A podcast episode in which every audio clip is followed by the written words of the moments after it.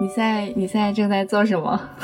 我我在家坐着，然后我刚我刚还在那儿找，就我在那儿看许知远的那个节目找语感，因为就是因为我觉得我自己进入状态很慢，然后就就找找语感。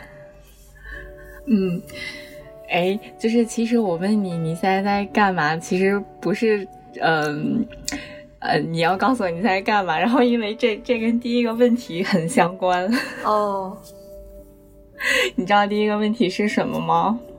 是什么？我最近在干嘛？现在的哦，现在的那个 职业或者是什么之之类的是吧？没有，你你现在是在家吗？对呀。嗯，那可以回答第一个问题。嗯。描述一下你今天自己的冰箱里面有什么食物？哦，我还真的不知道。我冰箱里面。因为因为所以你要你要去看一下，对我，但是哎，但是这个录音动了，它那个会那个什么吧？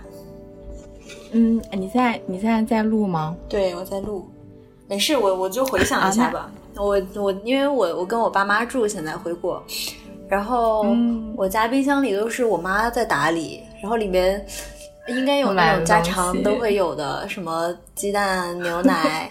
然后 各种，呃，还有哦，对我妈会把一些化妆品放在冰箱里面，有那种需要冷藏的，嗯，低温保存的化妆品。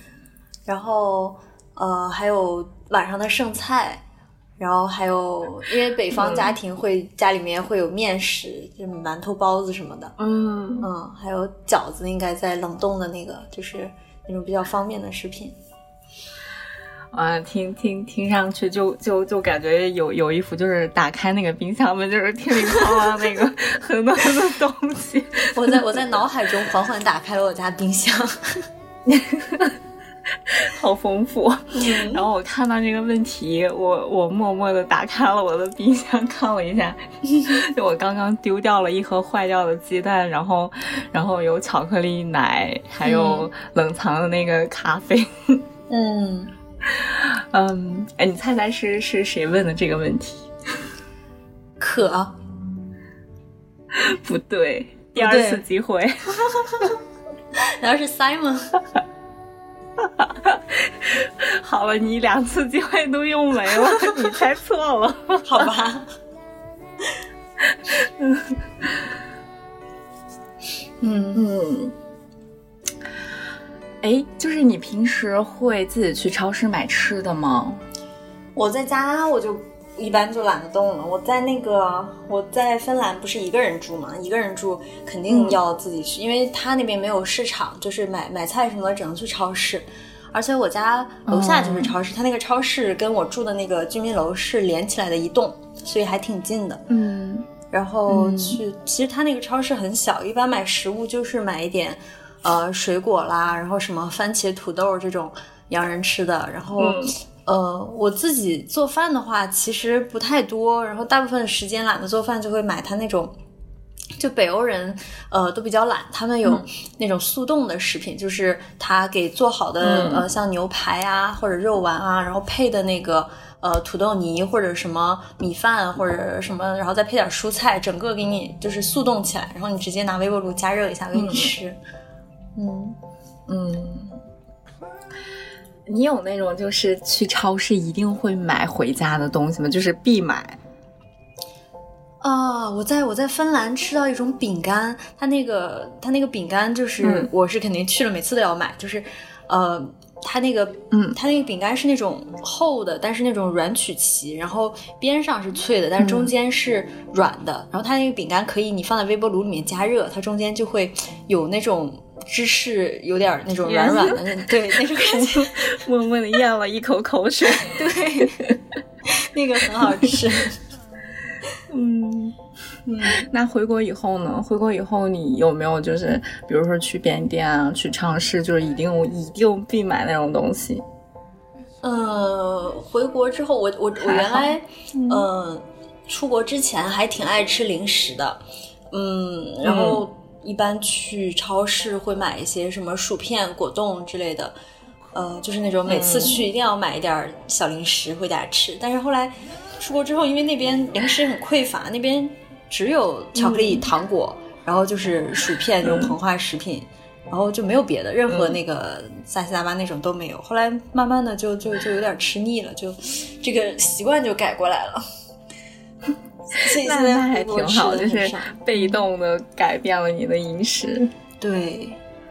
然后也被动的改变。我有一个，对对对，嗯，你有一个，我有一个特别特特，就是特别特别想，呃，想分享的，就是我一定一定会买的是巧克力牛奶。巧克力牛奶，嗯，对，就是就是必买，就是我不管是逛到便利店还是逛到超市，就是一定就是没有空手出来的时候，就一定会买一个巧克力牛奶。嗯。就是之前之前还试图想要把那个咖啡戒掉，然后发现咖啡根本戒不掉，就算了，就认了这件事情。然后，然后那就把这个巧克力牛奶戒掉吧，毕竟都是添加剂什么的。结果到现在也没有戒掉，反倒发现椰奶跟巧克力奶加在一起更好喝。哦，再告诉你一个，就是他们北欧人会用豆奶，他们那儿有一种。叫反正我忘了什么啊，叫那个 OPPO 呃什么阿波罗什么的，然后那个那个牌子，那个那个我好像在这边的那个就是外国超市里面有见到的那个你说的这个品牌，对对对，然后那个牌子的豆奶，然后他们用那个来兑兑咖啡也是很好喝啊，对椰奶兑咖啡，对，今天上午刚刚喝完，哎我对，我现在一边给你呃。录录录节目，一边还在喝巧克力奶。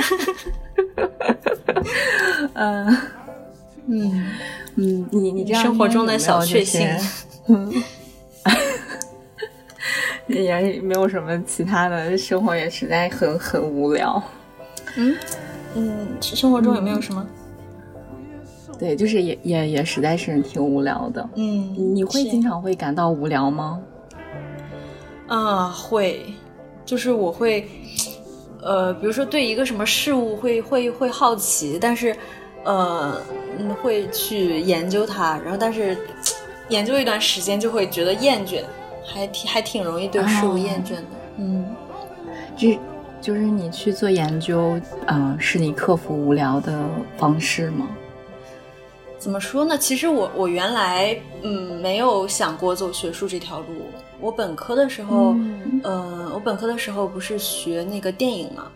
当时，哎呀，当时就是初呃高中的时候，高中的时候，嗯，看很多什么王家卫啊什么的，就是年轻人都会被那些东西觉得啊，这个东西太美好了，就是第七艺术，就所有的电影媒介，就是文学、诗、音乐，还有什么图像这些东西，呃，包括故事，人与人之间的这种情感氛围，全都糅杂在这呃唯一的这种。电影这种媒介里面，觉得这个东西就是是一种多媒介的，然后最丰富的一种表达形式嘛，然后就会觉得啊，我一定要搞这个，一定要拍电影。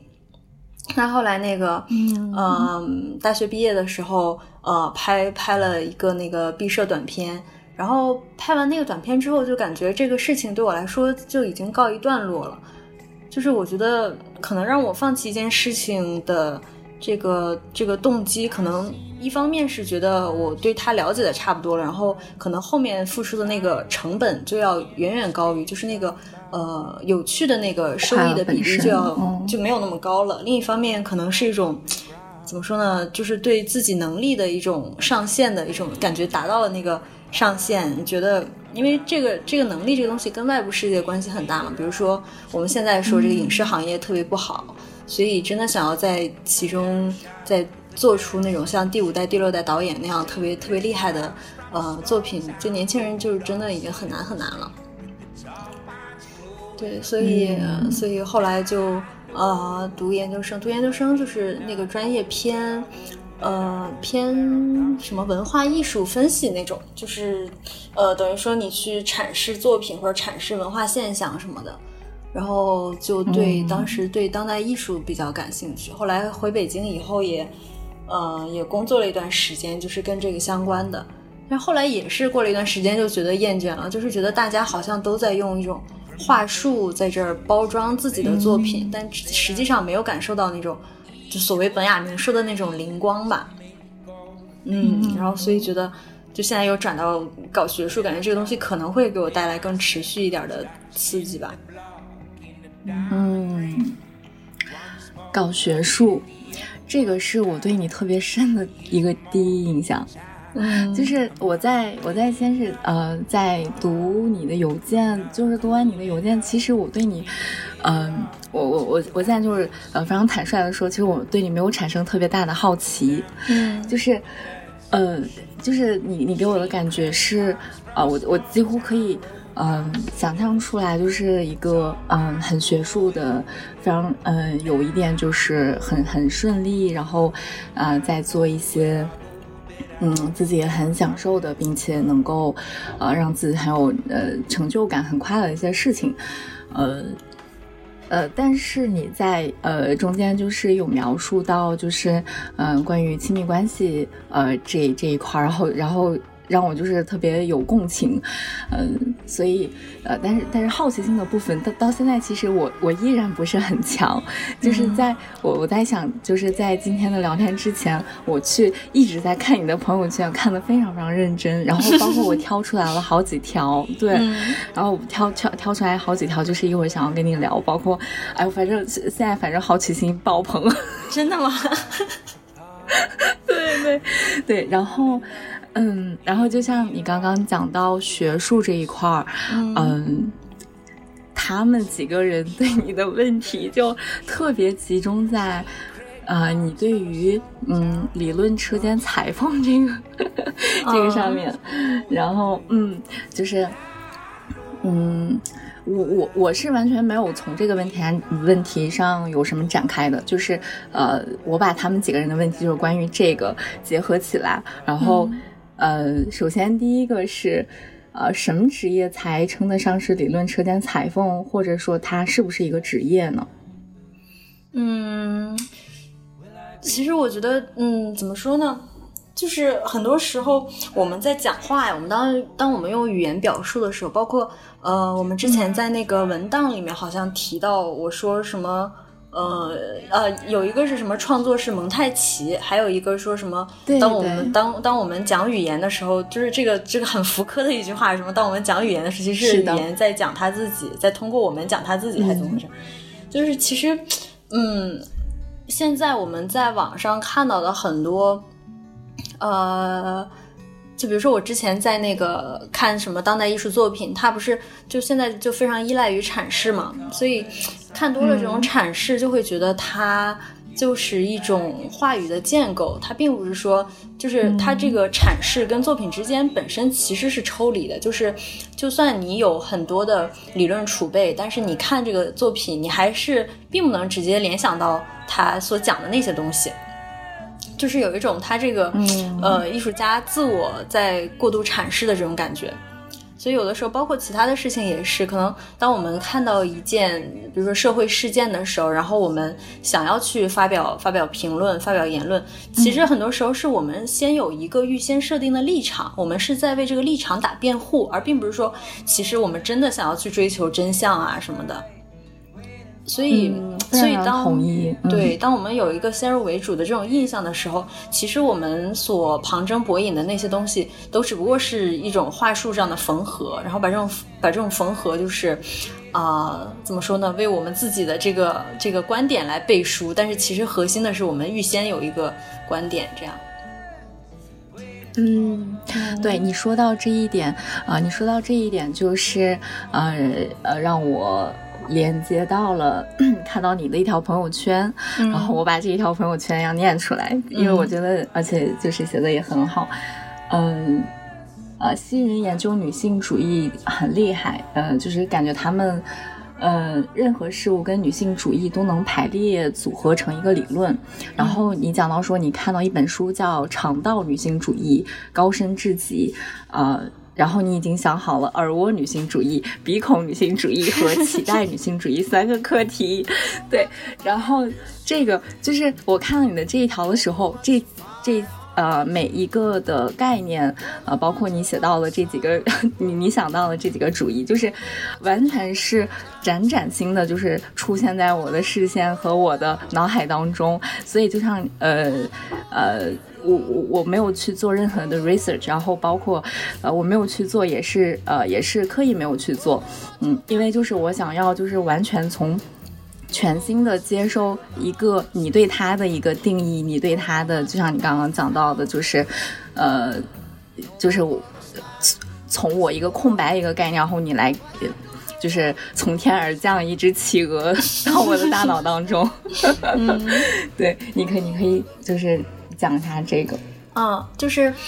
嗯，因为因为它这个肠道肠道什么这个理论，其实，在近几年在那个欧洲还挺火的。它这个前提是什么？是因为，呃，它这个 gut 里面就是这个肠道理论，嗯，它涉及到很多，比如说，呃，什么心理学，然后还有一些，呃。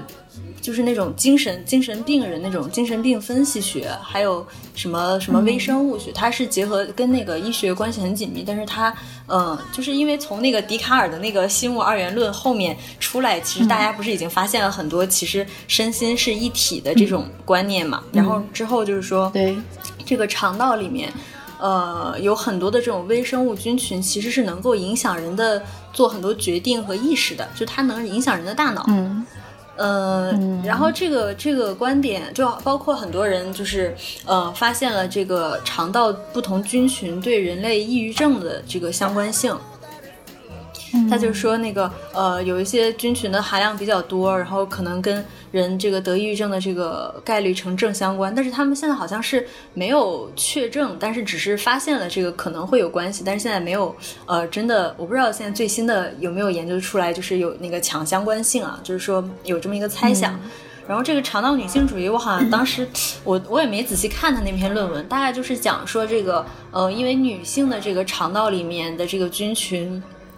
就某某些特定的菌群含量比较多，所以就呃决定了，就是我们世俗意义上所谓的什么女性思维，就是就会就会影响到这个东西，嗯，然后 然后我那个我那个朋友圈其实是调侃，因为 因为我觉得有的时候对这个，因为因为后面那个什么耳蜗脐带什么那都是我胡掰的。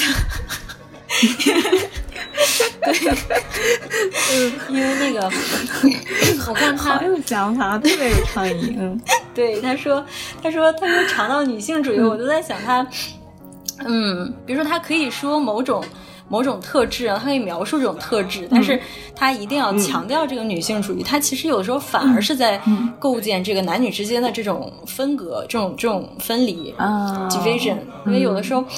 就是我们虽然现在说说争什么左派争取女性权益啊什么的，但是有的时候，嗯，你越用语言强调，它就越是在制造制造矛盾这个偏见。嗯，对，嗯，特别有意思的一条，然后我就专门把它挑出来，就是纯纯是我自己很强的一个好奇心。哎，我朋友圈全都经常胡说八道。我也是，我也是，我朋友圈也也经常就是写完段子，然后过两天我就觉得写的什么鬼，然后回回去再删掉。嗯，朋友圈艺术家，朋友圈段子手。对，老爱写，然后随时想到就马上去写一下，然后过两天又发现算了。嗯嗯，对，那。就是你在做呃理论车间裁缝的这个过程，对这个过程当中，就是嗯，第一个是啊，会用到什么原材料？用到什么原材料？原材料，原材料就是嗯，原材料肯定是理论啊，但是有理论了还不行，因为我我不是做纯理论，我是做那个 case study，的就是分析一些案例嘛。啊，这这个很简单，就像就像我们那个看那些公众号一样，其实原理是一样的，只是搞学术它可能更严谨，然后中间要有更更那个具体的论证嘛。就比如说我们看到一个社会现象，然后我们搬出一些嗯。像是社会学或者什么哲学的理论去来分析这个现象，然后就就发了一篇公众号出来，大家一看哦，很有道理，头头是道的。其实就是就是原理是一样的。嗯嗯，文科就对人就尤其是人文什么的，它就是。呃，就除非是做那种呃哲学啊或者什么纯理论的嘛，那种工作就是，呃，就是在可能在巨人的肩膀上，然后再加一点自己的想法，就是需要学很多，可能说学古典学的东西。但是如果你要去用别人的理论做分析的话，嗯，就是怎么说，那个理论像是一个像是一个呃工具，像是一个方法，然后你用那个那个工具来对一些现有的事件去庖丁解牛，这样。嗯嗯，那你在，嗯，那你在做这个理论车间裁缝的过程当中有什么收获？然后裁出来都是给你自己用的吗？嗯，我我觉得其实我是希望通过这种学习，就是来，嗯，来来来加深我我的这个自我的这种稳固性，但是目前来看还没有达到这个效果，因为，嗯。前前面那个问题是什么来着？第一个问题是什么来着？就是就是这个问题的两部分啊，对，有什么收获？对，嗯，就是收获就是我现在我现在这个学科比较就比较跨学科嘛，它可能涉及到好多不同学科的知识，那就迫使我去。其实其实我想要接着读博是，怕自己在工作的时候就整个人的状态就是。就就怎么说，就是个人个人层面上的那种内卷化，就是就不学习了，就不成长了。所以我需要一个靠外部一个，因为我我这个人特别懒，所以我必须要靠一种外部的力量去拽着自己去学习。然后因为学的这些东西，可能嗯有一些是我感兴趣的，然后有一些是不得不学的。但是这些东西融贯起来，可能对我的这个知识谱系还是有帮助。但是嗯。但是这个知识谱系就像一个电脑电脑的那个硬盘一样，就是你把知识构建的很，就是比如说你你在不断构建自己的这些知识，这些所谓的干货，然后往里面填充。但这些东西像是那块硬盘，但是你真正驱动的那个东西还是你的这个自我。但是我现在还没有把就是后来现在学到的这些东西跟这个真正内化成你自我的一部分，这样。嗯，我觉得这个过程是不是也就会嗯嗯，挺有意思的，听上去 很学术。然后，呃，那是不是也就回答了下面这个问题？就是你这个猜出来都是给你自己用的吗？嗯，我现在来看还不是吧。嗯，但是有时候，嗯，比如说，嗯，也会去看一些那个。哲学的东西，然后这些哲学的东西可能会有一些有一些灵光，然后灵光一现的，然后被我自己所吸收到。但是毕竟，嗯，包括其实做学术，真的本质上来说跟工作没有区别，就是就是他也你你也不能说指望他来真的给你带来更多的这种呃价值感什么。就是对我来说，我我不是那种好像从与外部世界的互动当中能够得到特别多价值感的那种人。所以，嗯，怎么说？我觉得最大的收获还是给我一个这个学习的意识吧，倒并不是说真的带带给我一些什么知识性的干货这样。嗯嗯。刚刚有一个问题从我脑海当中突然就没了，算了，我我一会儿想起来再再再问到吧。好呀。嗯。呃，现在你现在。的做的事情是你非常让人享受的和喜欢的吗？嗯，怎么说呢？我觉得不完全是，就是嗯，因为我毕竟转转到这个之前干别的，然后转到更加偏抽象的东西上，它有一个过程，然后有一中间缓慢适应的那个过程，其实是很痛苦的，就是觉得自己不行，就是原来那个。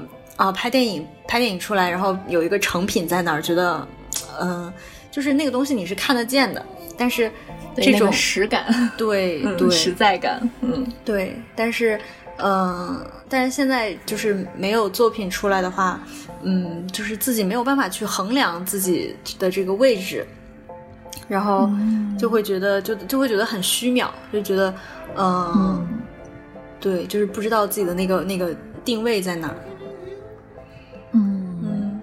对，我我想起我刚才要问的那个问题了，嗯，就是，呃，我一直我我自己对哲学的感觉就是，我觉得它是所有学科，就是它是一个万物的骨架，就是是嗯，你会怎么理解？你你也你也会这样觉得吗？嗯，怎么说呢？看看我们对、嗯看我们用它来处理什么问题吧，因为。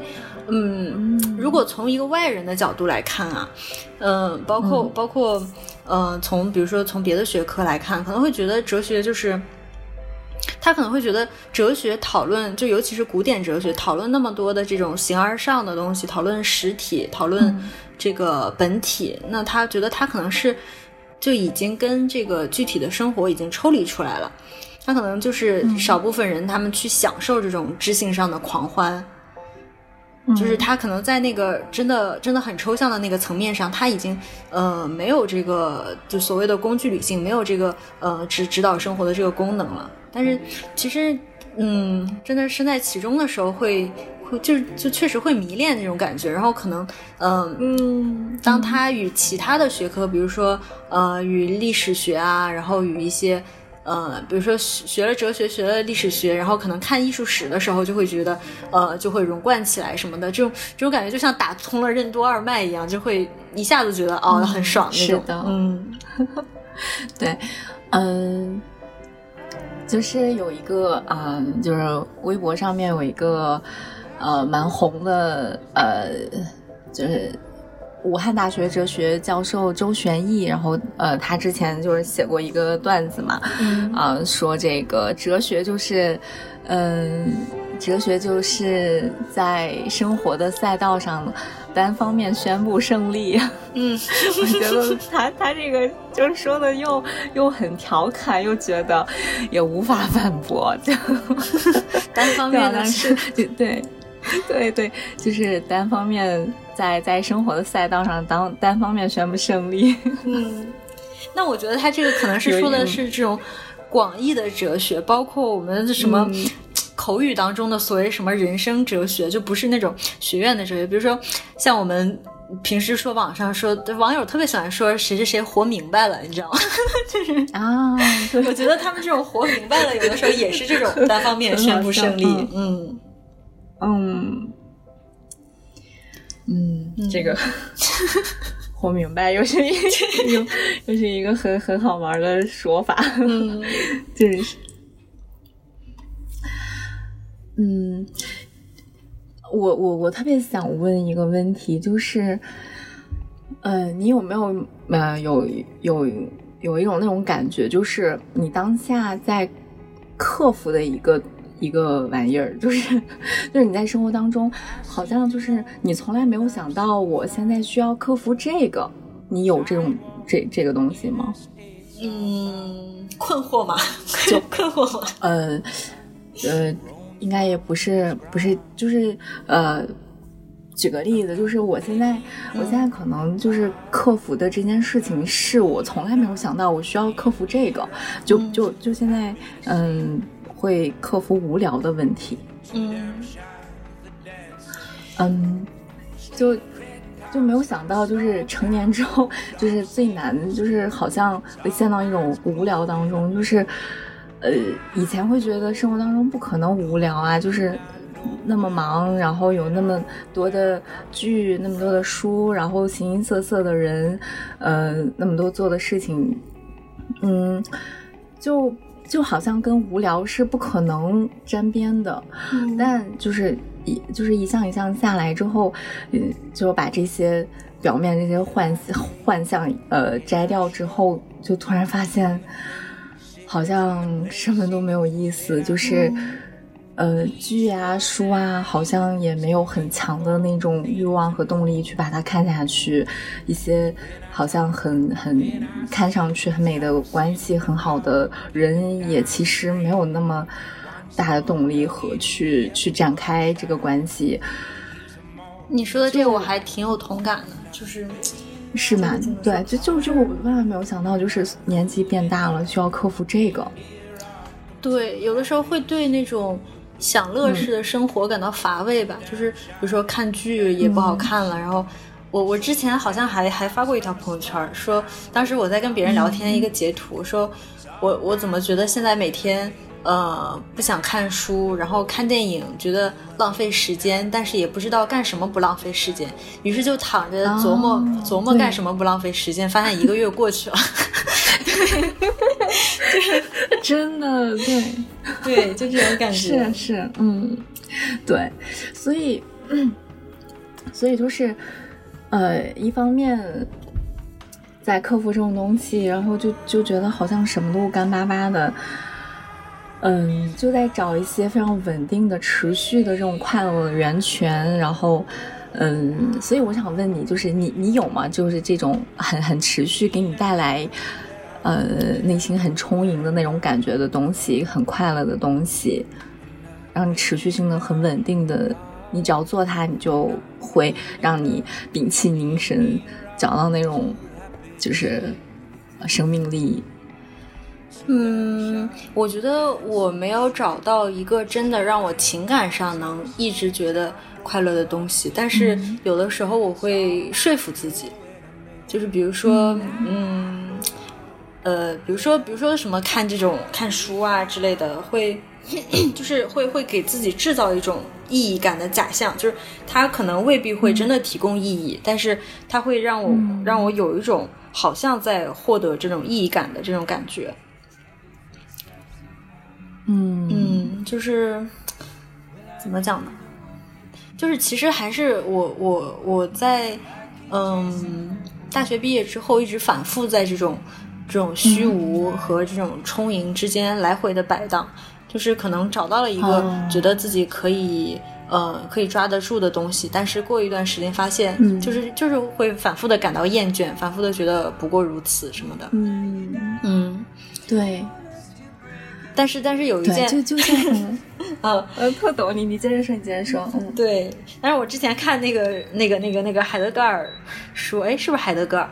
嗯，反正我是看的那个《阿甘门转述》的，说那个海德格尔讲那个呃人跟动物的区别之一是动物不会感到无聊，人人才会感到无聊，因为人有这个什么自由意志这种主体意识，所以才会感到无聊。嗯，是是的，嗯，但是动物也会也会玩游戏，大猩猩也会 玩游戏，大猩猩会下棋。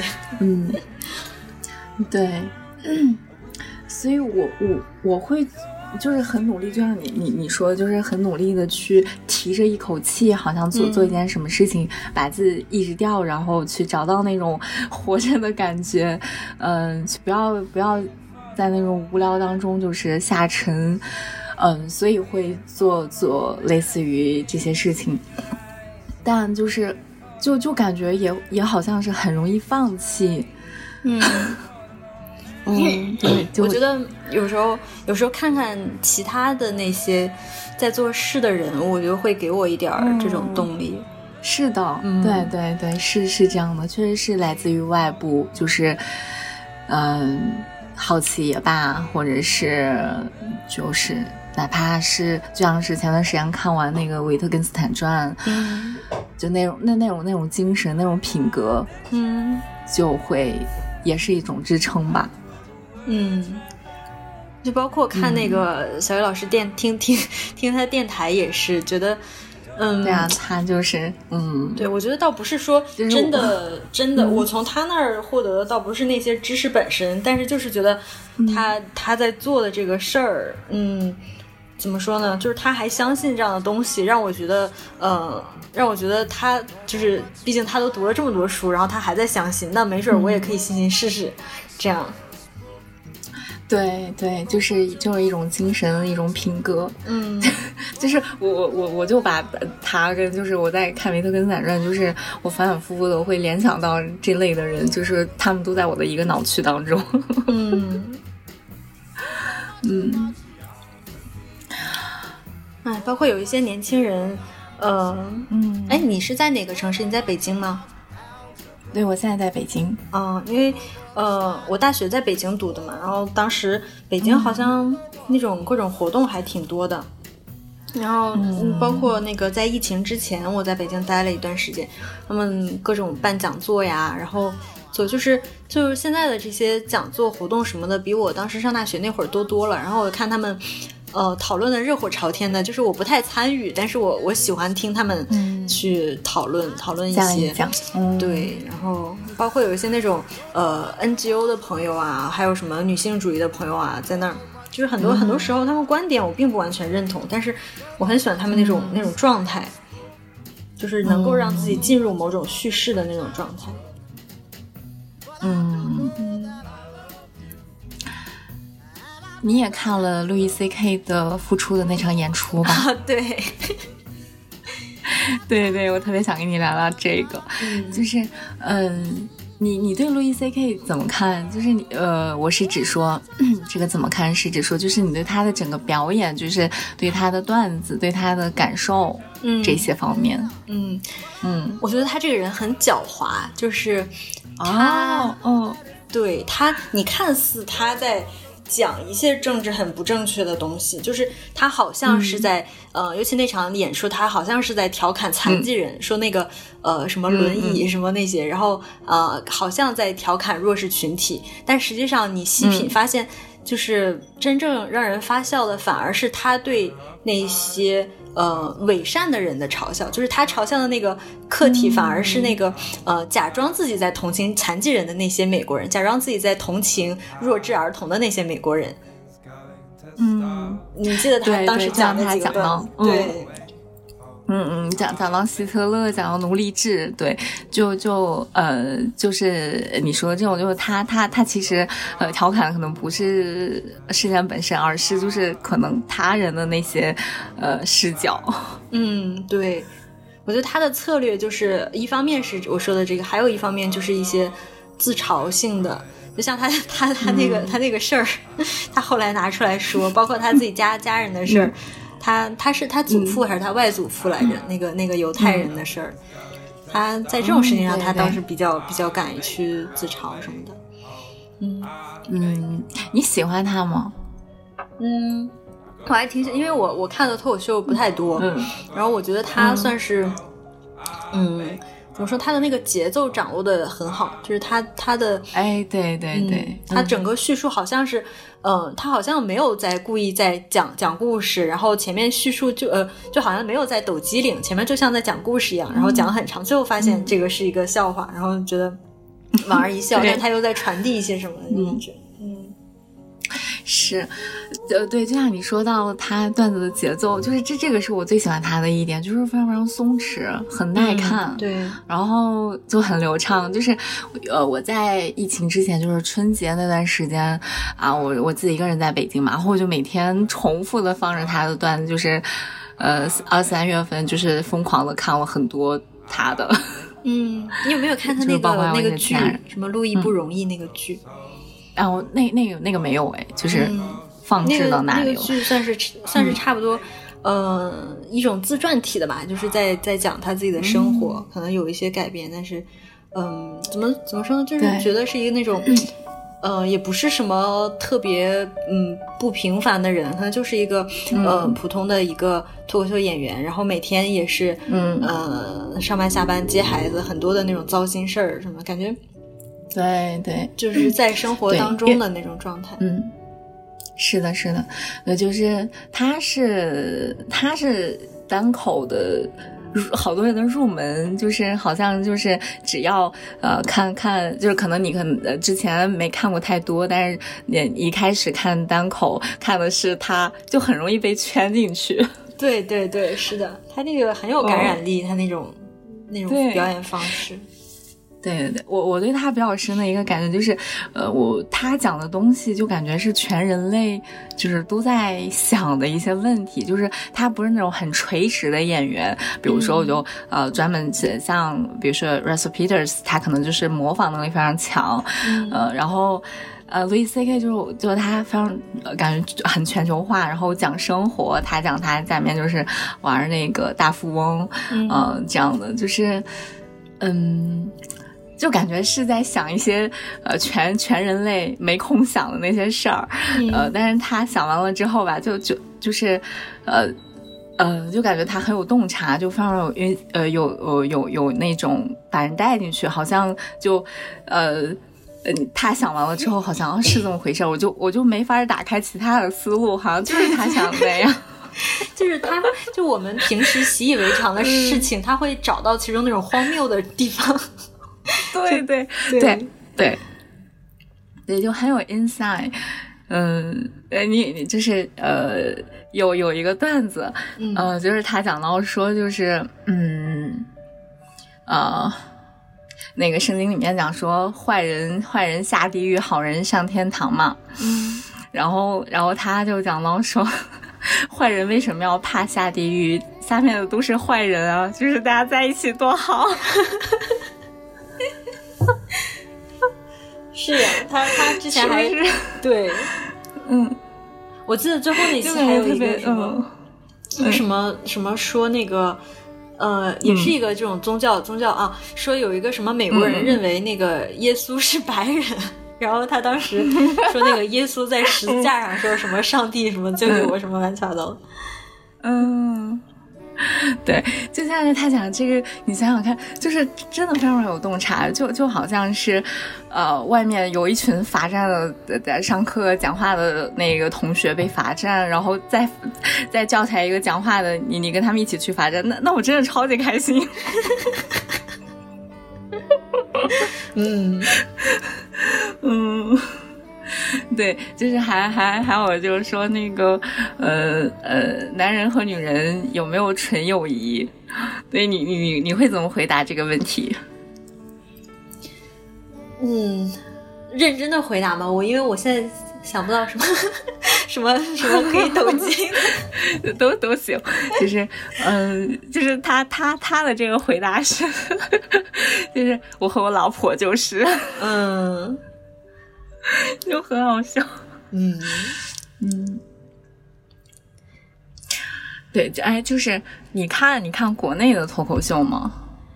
呃，我之前看那个，就是国内也就李诞他们那些比较比较有名吧，其他人的，哎，我我我也就看一下，对，也就只有他们在做啦，好像，嗯，也做的比较红一点，做的人还行，但是李诞就是太红了嘛。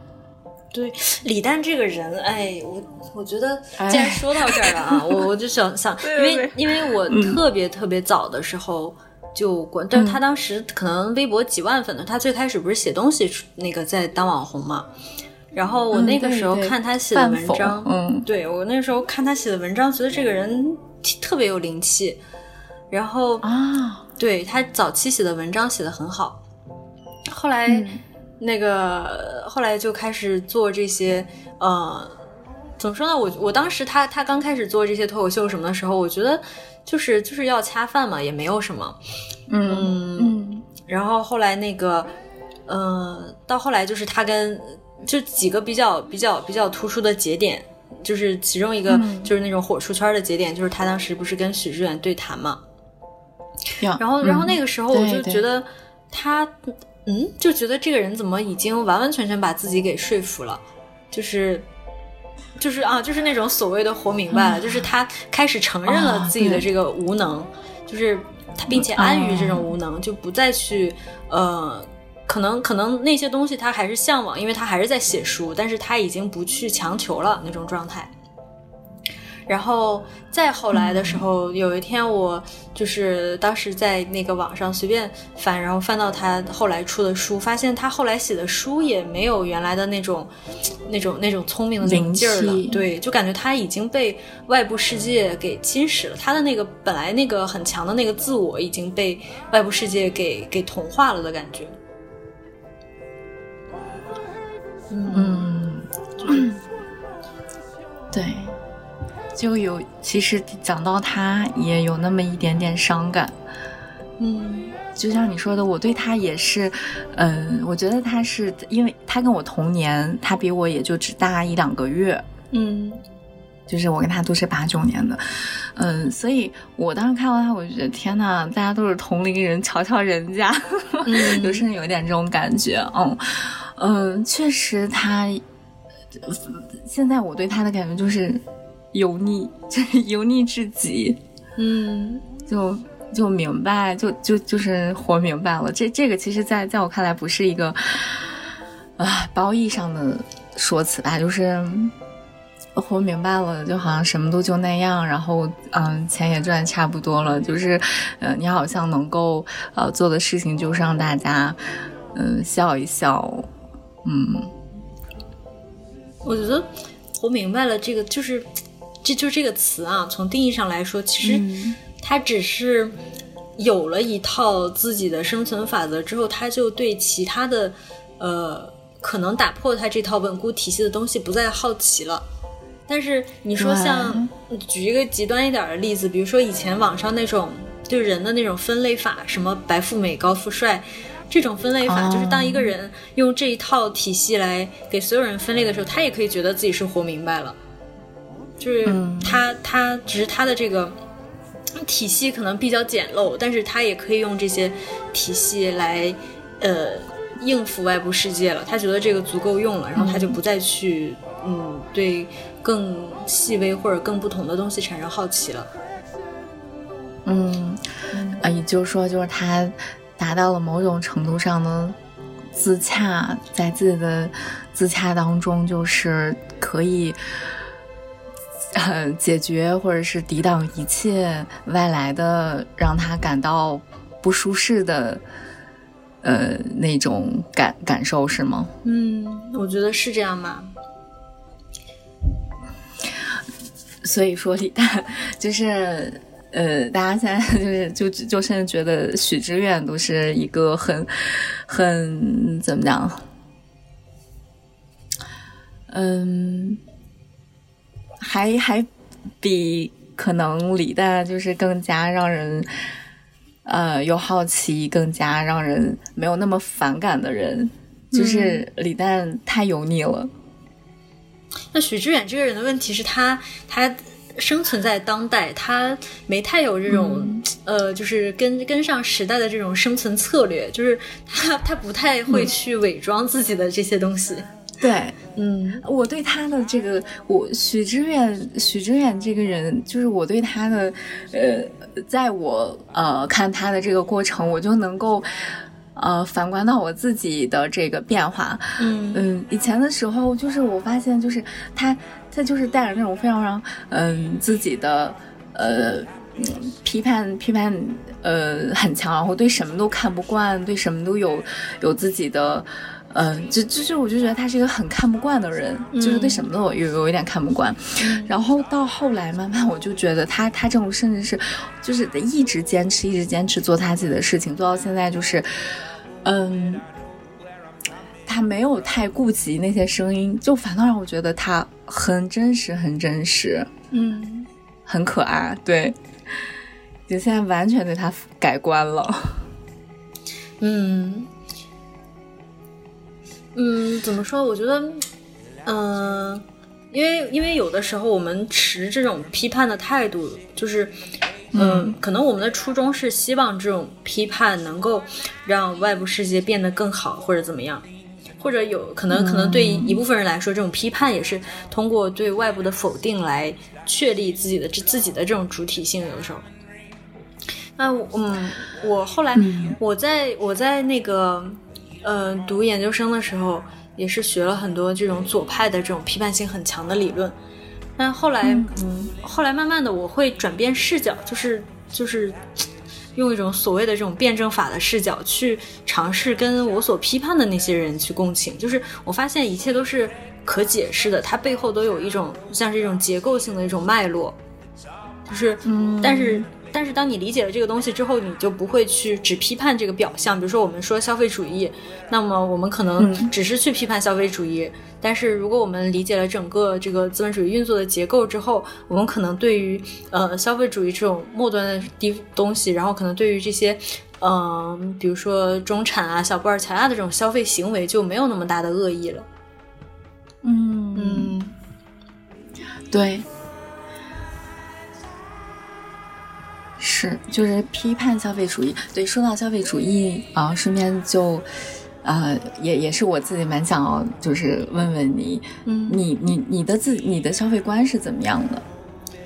我消费观就是物增实体，就是就是没有没有，其实跟我一样，对，就好像不会太总结的到太到位了，对，嗯。就是就是不会去买不需要的东西吧。嗯，就我我消费还是一个比较比较比较实用主义的、比较功能性导向的一个消费观。嗯，尤其是因为我因为我的生活一直嗯到处跑嘛，就是一会儿在这儿，一会儿在那儿上学什么的，就是我这种漂泊让我养成了一个不敢买太多东西的习惯。嗯，就是我没有，我是因为搬家太多。对 对，这种这种漂泊的生活让让人不敢去消费，因为觉得这些东西好像都不是属于自己的，就是买到买来放在家里面也会觉得可能我搬家的时候就要扔掉，所以在消费之前就会考虑到这些问题。嗯，对。那你会你会消你嗯，你会你会没有没有归属感吗？就是这种生活。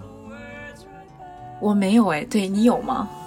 嗯，我有的时候会有一点，就是尤其是就是这个空间位置上，比如说我在呃芬兰的时候离家特别远，然后我就会觉得嗯很很没有这种着落的感觉，因为嗯归属感对，因为那个城市呃周围就是呃没有我我在那个城市就没有见过亚洲人，那是一个比较小的城市啊，所以觉得周围的人都。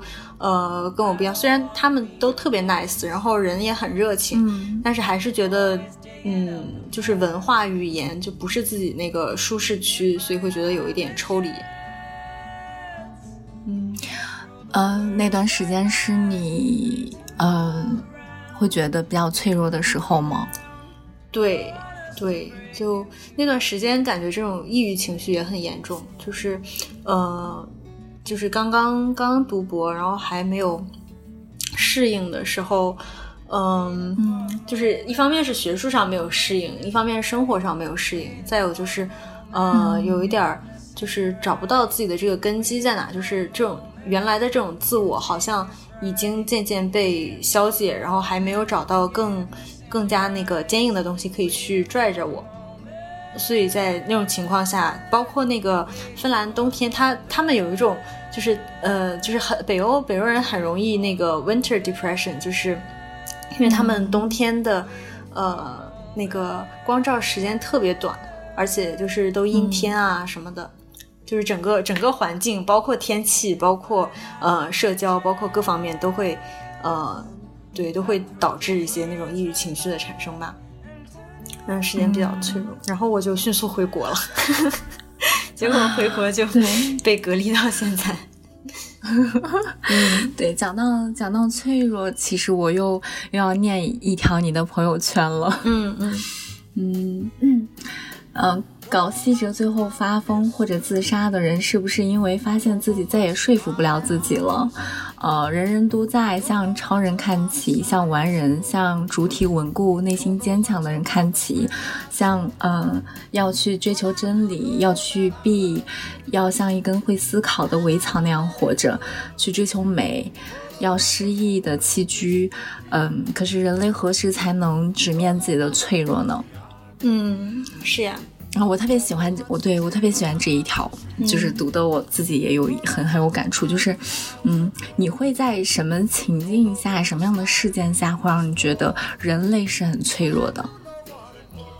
嗯嗯，比如说我昨天看了一条微博，就是最近那个呃疫情期间不是大家都找不着工作嘛，然后其中有一张图片就是。在深圳的一个路边，那个路边有垃圾桶，有什么？但是因为深圳天气比较暖和嘛，就是，嗯，就很多人，就是短短的大概五米的路上，然后横七竖八的躺了七八个人，就是露宿街头在那儿。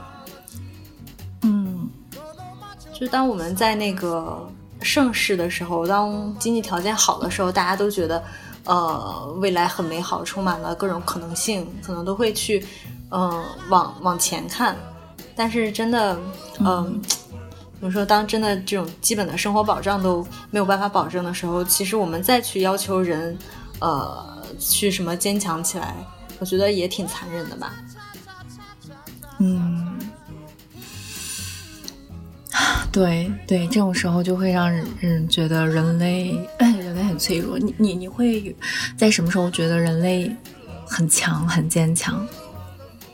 嗯，我觉得这个跟嗯，可能跟不同的这个历史阶段有关系。比如说，嗯，我们在我们说那个工业革命以后，或者是呃。就就我们上次说到千禧年那会儿，大家就会觉得未来一片大好呀。那种时候就会觉得可能一个新的技术出现，或者呃，这个技术又会引发一连一连串的这种连锁反应，然后带动经济，带动各式各样的新鲜事物。这种时候，大家可能会觉得呃，自己也可以成为这个时代的一份子吧。嗯嗯，对。就我会觉得，就是当我看到，嗯，就最近啊，什么地摊经济又要开始，然后之前那些摆地摊的人被那些人就是又是打又是拖走，就就就那那那些场景出现的时候，就就觉得人类非常非常脆弱，就是为了为了生计真的很很艰难很艰难。然后现在就是当嗯。好像这个大环境、这个经济需要你的时候，嗯，你就是你就又要来出现，来来起到一些作用。当不需要你的时候，这些人就是有有害市容，就是在影响城市的呃风貌。就觉得人类真的 真的很脆弱。对呀，对呀，唉，对。包括我，我有个朋友昨天给我发发了一个互联网公司搞了一个什么午睡仓。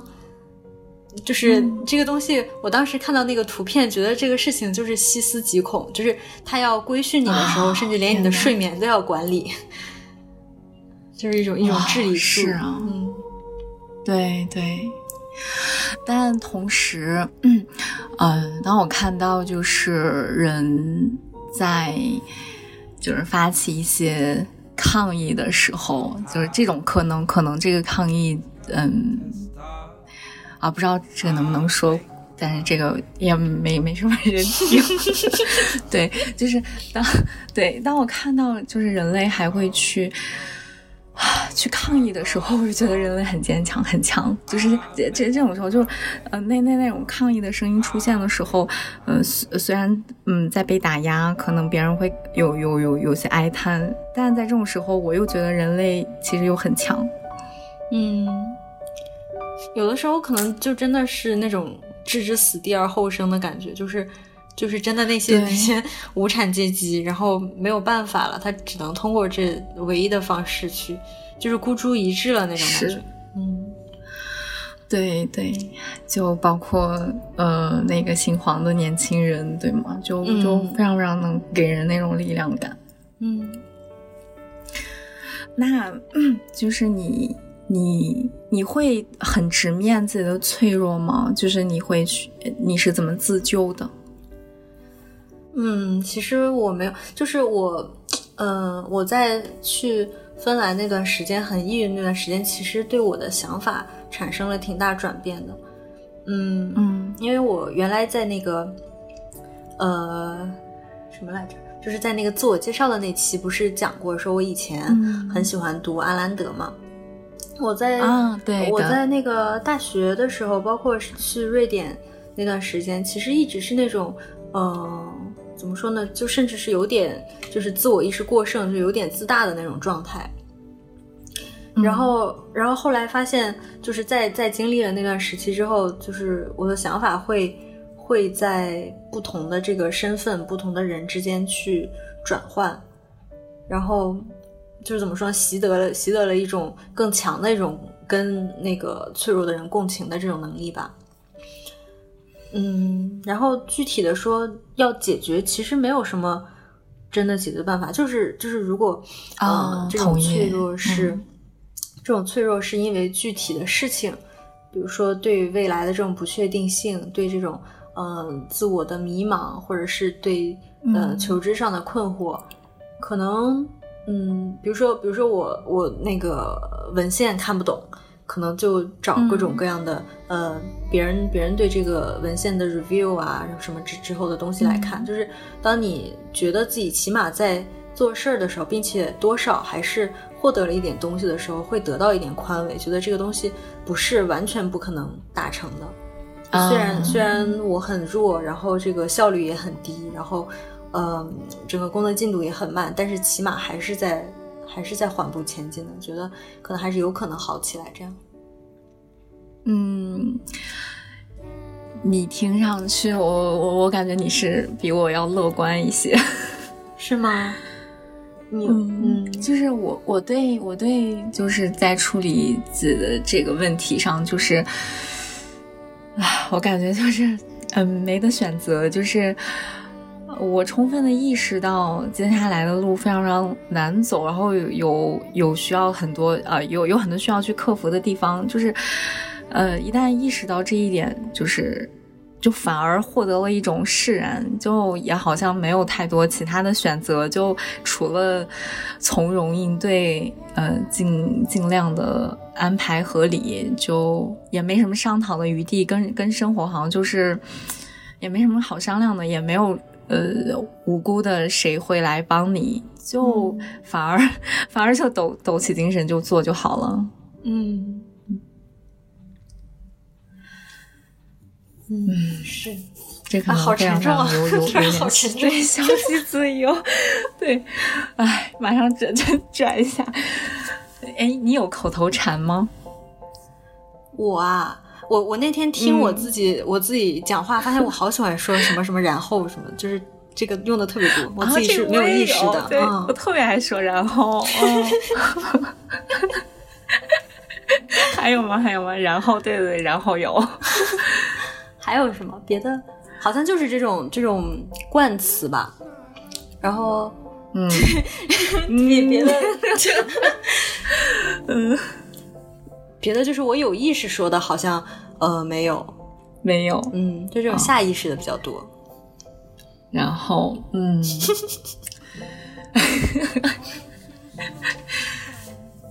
啊，我有没有口头禅？其实我我我想一下，我好像。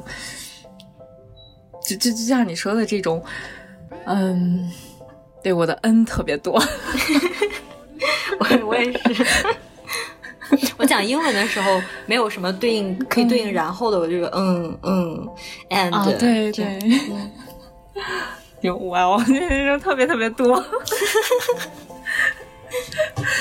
嗯，哎，你有没有就是嗯啊？在你人生当中，让你想起来会觉得非常非常骄傲的东西，骄傲的成就，骄傲的成就啊，嗯，哎呀，这样感觉说，感觉像在像在那个什么，马上 对吧？对，从一个非常低沉的话题，然后来到回忆，呃，就是高光时刻，对。我我之前不是那个那个毕业设计拍完了之后有投奖嘛，然后投到了那个戛纳电影节，后来对，然后嗯，但是投到的是一个是一个短片单，其实那个短片单元就是嗯，大家投了之后，他那个筛选机制没有那么严格，可能嗯有大概三分之一，反正当时那那年有几千部片子都。那个就是在他那个小册子上有，然后我们那个片子当时在他那儿有展映，所以我们就去了戛纳。其实其实这个东西本身不值得夸耀，但是我们拿到那个 pass card 之后，在戛纳连看了三天，我三天看了十部电影，就是这个经历还挺爽的。哇，嗯。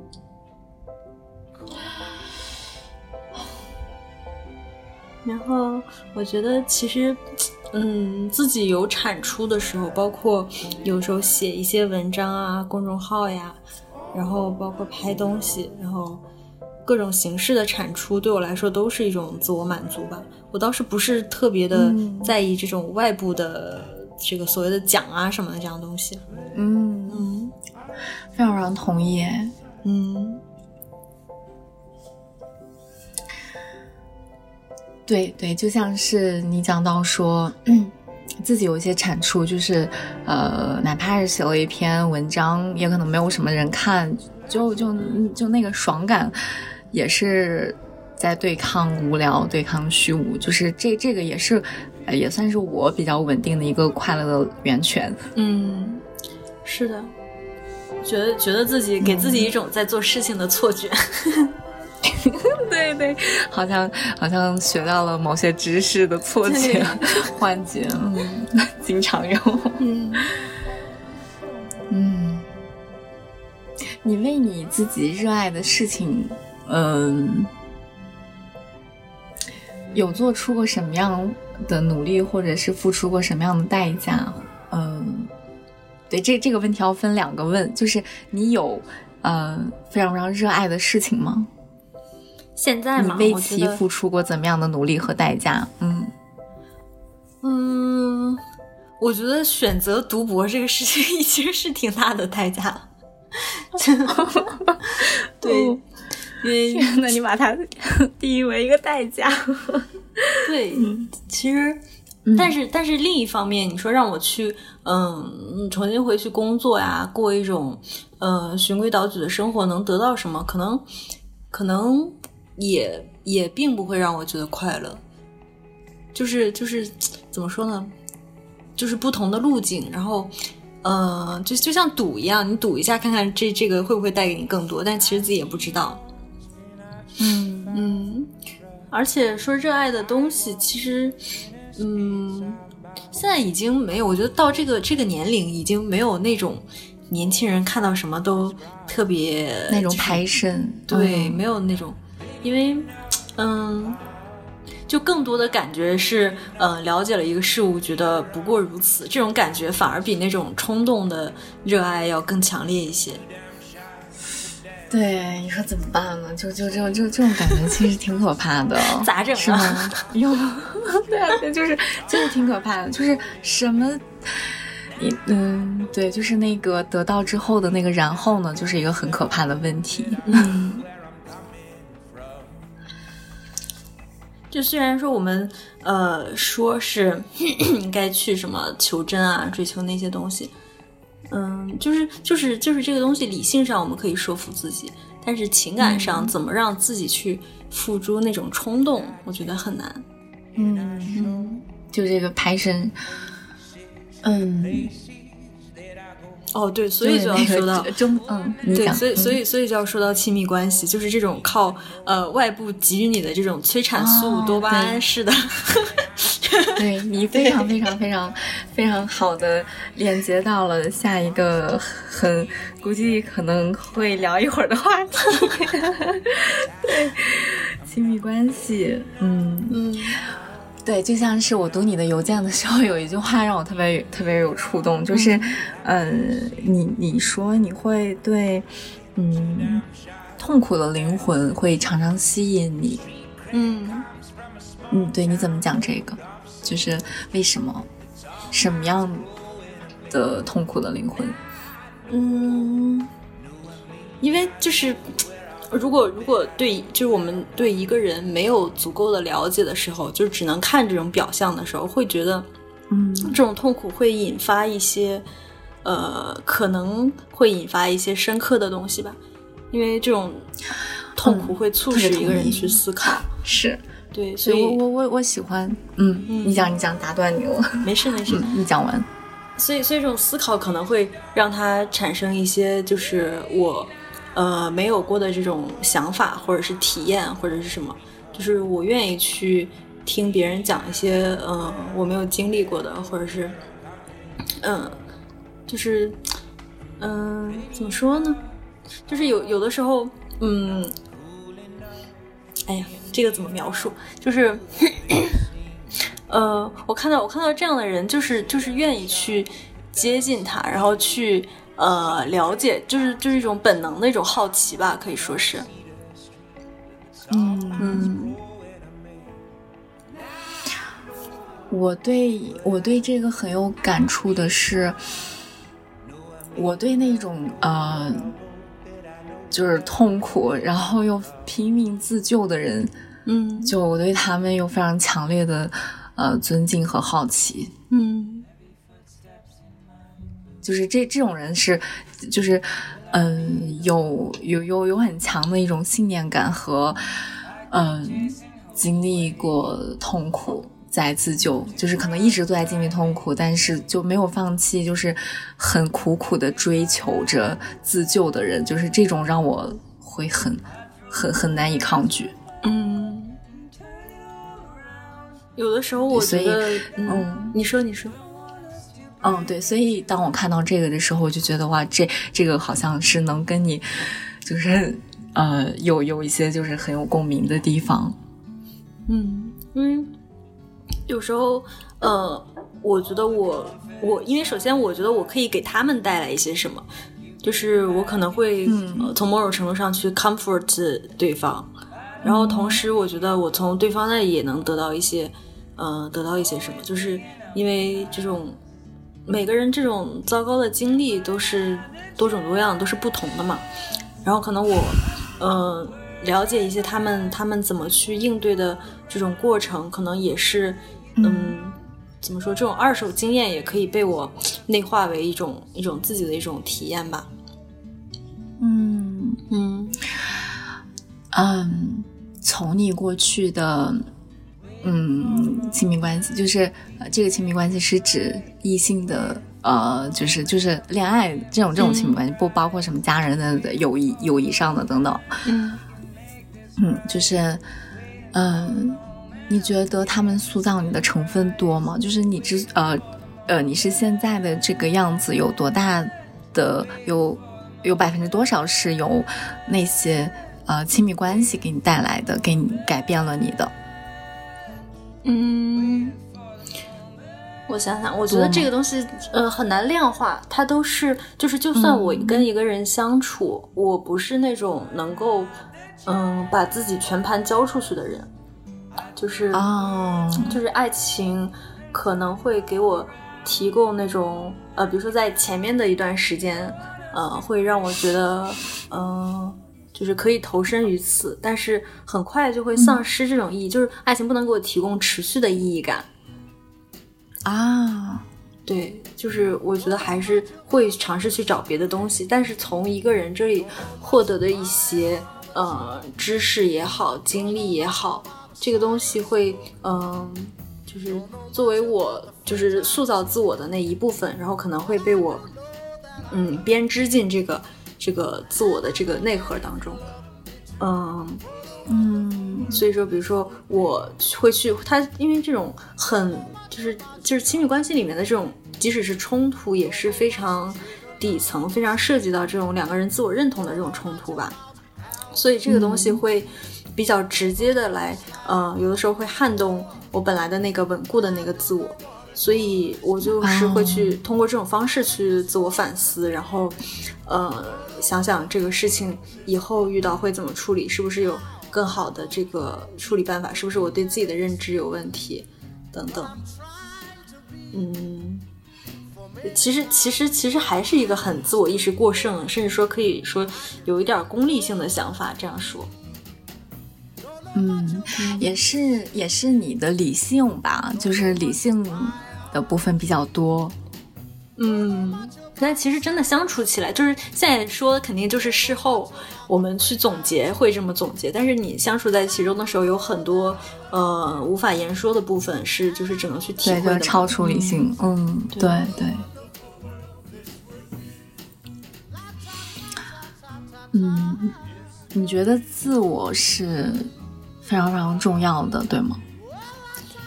嗯，我过去是这么觉得。你的、你的自、你的自我。对我原来，我原来是觉得，因为呃，我觉得就是，就大家就最开始的直觉都会觉得不想去当跟别人一样的人嘛，不想去当螺丝钉，然后不想去做这样的，就是怎么说，不想做一个普通人，那肯定要。去通过跟对通过跟他人的这种区隔来找到自己不同的地方，然后嗯，就是你之所以为你，而不是一个概念上的一一个一个人或者一个什么，那这个区隔在哪？但其实这个东西就就很难啊，然后就是要一直不停的去跟其实大家就都是普通人，没有什么区别这些想法来抗争，我觉得。嗯，我其实可以接受普通这件事情，只是嗯，就是就是想再试一下那种，就是嗯，没有机会也就算了，但是但是多少多少还要要 就还还没有到那个那个份儿上，对，对，我现在越来越觉得自我很重要。嗯。嗯，你觉得自己矛盾吗？嗯，我觉得我还好，就是还好。虽然虽然虽然我不是一个嗯，怎么说呢？我在不同的立场当中，呃，或者说不同的身份当中，都可以跟那个核心的东西自洽。就是虽然你表现出来的那种状态，然后说出来的话，有的时候呃是就这种自相矛盾的。但其实你放在具体的语境当中，或者说，呃，它结合身份是就是就是是可解释的，对，嗯，亲密关系真的是一个，我就我我感觉他就无解，就是永远有更好的那个方案，嗯。对，就是你时时刻刻在在一件事情之后，就像你刚才讲到说，呃，我我会反思，没错，我们都会反思。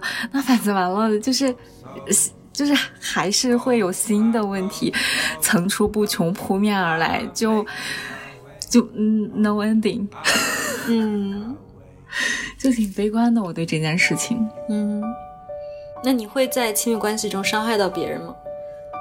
你对这种伤害怎么理解？就是怎么想？我伤害别人这件事情啊，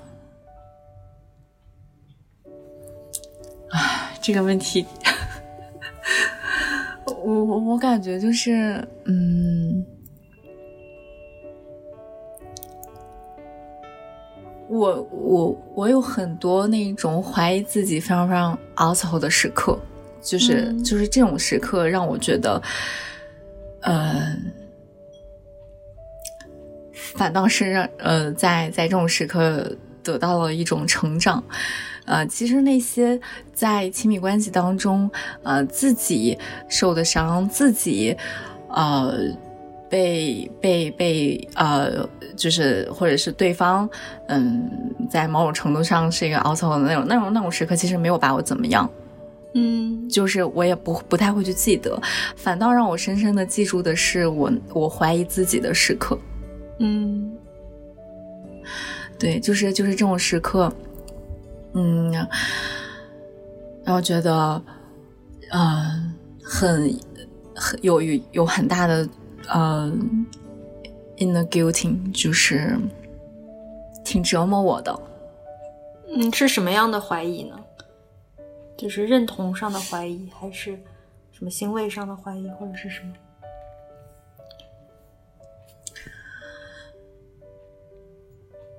会让我觉得我一直嗯在追求做到一个，就是能够去呃共情他人的痛苦，能够去理解他人的痛苦，但对方受到伤害的时候，我又发现。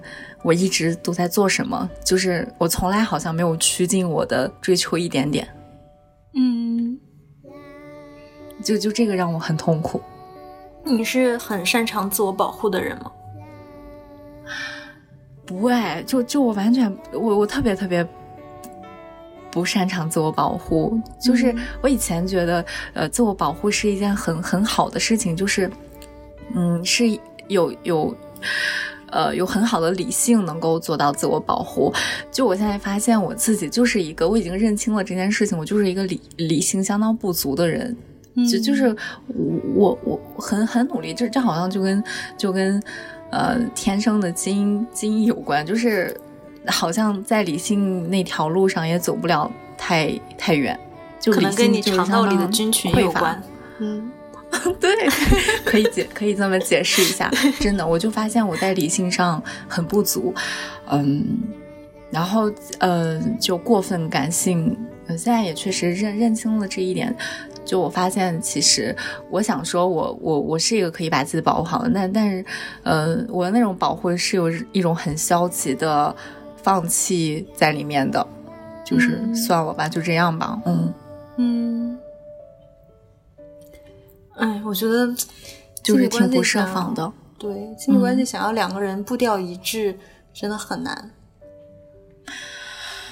啊，是啊，就是除非两个人都可能生活状态，然后周围的环境，然后圈子什么的都比较稳定。但是，比如说像在北京这样的大城市，可能这种外部环境首先就很难达成吧。对，那你，那你还会对他抱有期待或者是希望吗？你应该有，对我觉得你应该有。嗯，我也不知道，其实，我觉得，嗯，我没有以前那么强烈了，但是我觉得就是就是随缘吧。这个事情，因为我我也做过一些其他形式，比如说之前尝试过呃开放关系，后来发现他，嗯嗯，怎么说呢？他会把这个呃情感，就是就是他会让你跟这个你根本的这个认同感来源的这个人之间的这种认同感变得呃没有那么强烈，就是大家都要稍微呃收着点自己，稍微自我保护一下，才能呃让就是才能在情感上去接受。嗯，对方有多个伴侣啊，这样的事情，然后后来发现他并不能解决根本问题。是，后来我后来我还看到，后来我还看到那个齐泽克说了一段话，也是关于这种开放关系的。他说这个东西，对他他那段说的，对对，我也很感动。嗯。我觉得，嗯，就是他如果是真的，他只是追求生活体验的话，其实无可厚非。但是真的想要追求爱情这个东西的话，他爱情这个东西，它本身还是排他性很强的。对他非常让人形而上。嗯，对我之前好像还读过那一段。嗯，他有个很长的什么两万字访谈，那个里面讲到啊，对对，我大概随便看了一下，对那一段印象非常深。嗯。对，刚才你你问到那个问题，就就，嗯，那你呢？你你你是怎么样，嗯，处理那个问题的？就是，嗯，呃，就比如说，我是，嗯，我我的那个痛苦感的来源，我的那个罪感的来源，来自于就是我发现我并不能够准确的给到对方的需需要，呃，我当我在在。嗯，就是精精神层面可能不能够让对方给到他要的，给给到给到对方保护或者是什么，呃，这这种是让我非常非常深的一种自我怀疑啊和和一种痛苦感的来源。嗯，就是我我倒反倒是不太在意对方给我带来什么样的伤害。嗯，对。你你呢？你你是你你在亲密关系当中的痛苦感的来源是什么？我觉得我的这种负罪感主要来源于，嗯呃，我有的时候会，就是我会很容易就不需要对方了，就无论是从情感上、陪伴上还是什么，就当我找到一个新的兴趣的时候。嗯，我就会用一些其他的事情来填，因为，嗯，他这他这种这种意义感不一定非要有爱情这一个渠道，所以当我找到其他的渠道的时候，好像我就觉得这种亲密关系也不是那么重要，不是一定要从这一个渠道来，嗯，怎么说呢，让我感到那种那种颅内高潮那种那种兴奋吧，嗯，然后对方也会肯肯定会相应的感受到感受到被冷落或者怎么样。啊，所以说你是嗯，不管是在精神上还是在空间上都不太 needy，就是都不是一个太苛求、太需求的人。嗯，对我好像就好像没有什么，呃，就说怎么样都行，就是过一个嗯，有有一个嗯底底线的一种基本保障的生活之后。可能再多的，无论是无论是比如说生活物质消费这些需求方面，好像没有特别强烈，就是就是一个没有特别强烈欲望的这种心态。嗯，也就那样。就就我最最呃需要带给我最多认同感的那几件事情之外，啊，不管是啊物质还是什么等等的，就是也就那样，就四个字，也就那样。对。嗯，我不能再看什么佛学了，越看越看越佛系。对，在在这这这不干就是对，就像是就像是他呃，确实在一些更深的层面，他救不了自己的，嗯，就是还是会在一些事情上，嗯，除非真的就遁入空门，就剃头，然后彻底。进到一个寺庙里面，就那种，那那那种剂量可能可以。嗯嗯，有的时候我会疑惑，就是究竟是我们没有遇到那个可以完全合拍的人，还是我们本身观念就错了，就不应该对爱情的功能有那么高的期待？就是可能只要呃有一个人可以陪伴你，然后可以一直跟你站在一边，可能有的时候这个就已经是。这种亲密关系的全部意义了，但是我们非要让对方跟我们精神步调保持一致，然后可能生活步调保持一致，就各方面的要求太高了，所以才会这样。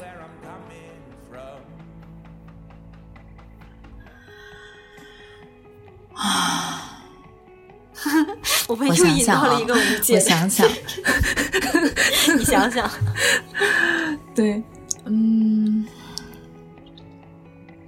我刚刚要说什么来着？嗯，亲密关系无解，我们是不是我们的观念有问题？不，不是，就是我觉得我的要求已经很低了。嗯。就是，嗯，我我我我是我我跟你稍微有点不一样的是，我我对亲密关系在精神上的那种苛求还是挺多的。我比较 needy，就是如果我真的非常，嗯，就是嗯，在，呃，在享受那个付出的过程，享受所有就是就是两个人的那个关系的时候，就是，哦，就就是很很苛求，就是希望时时刻刻都能有。呃，有亲密感等等，嗯。嗯，但是，嗯，在在空间上是没所谓的，嗯。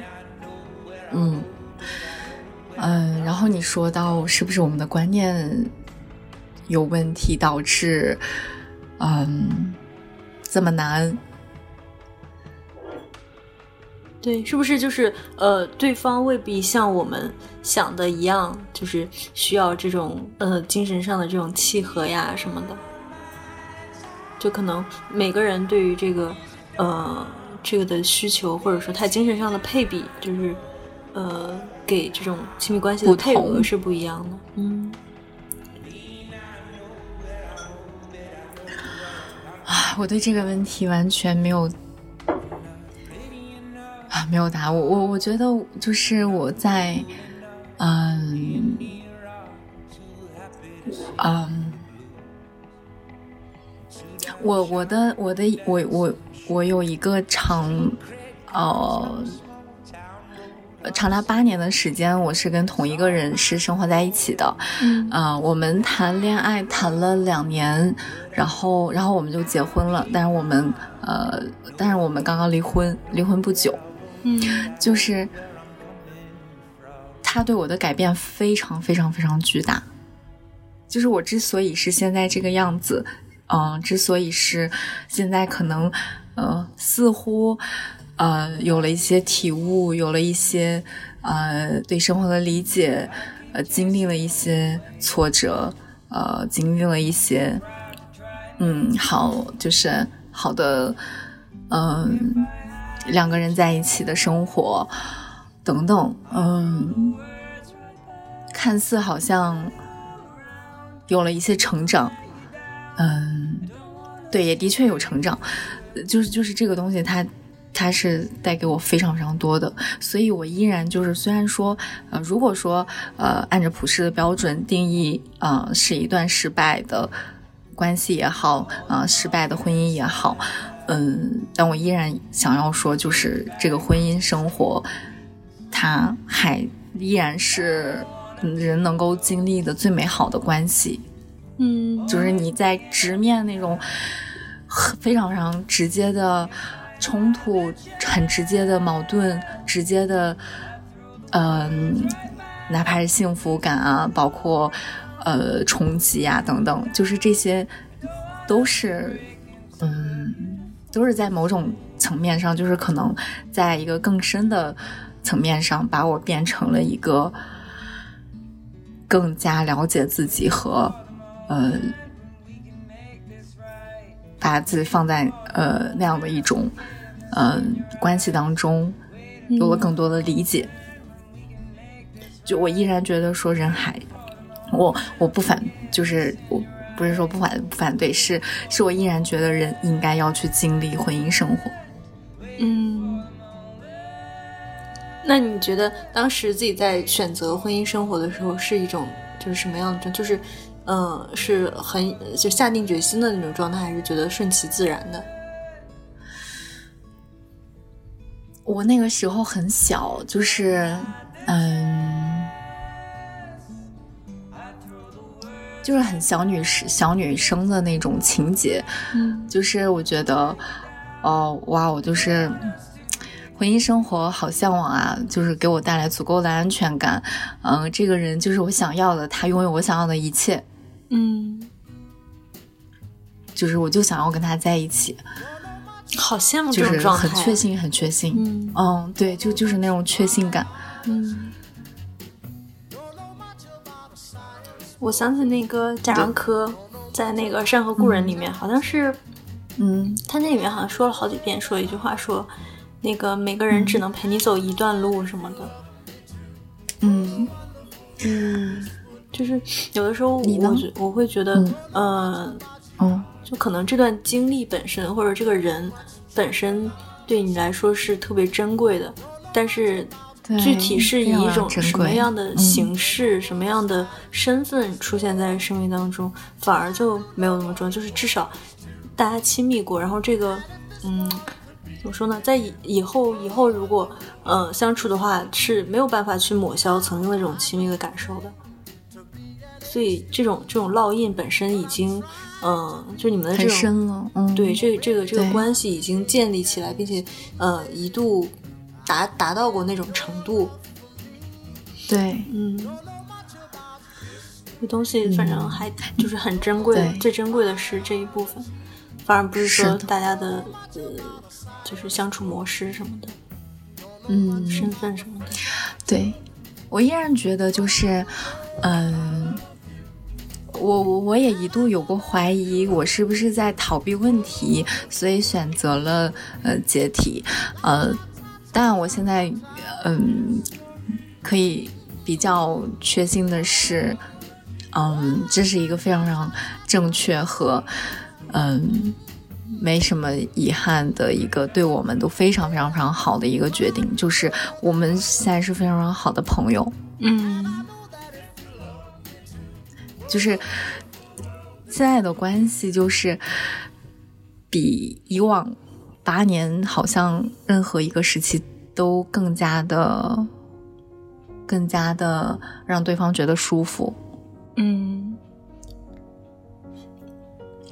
对，所以目前来看，我认为，嗯，对，有时候那种互相就是具备某种身份所互相就是甚至有点绑架性质的那种责任感，这种责任感和压力没有了，只剩下那种可能更加真实或者更加自然的状态吧。对对，是的。嗯，你经历过最长时间的亲密关系有是多久呢？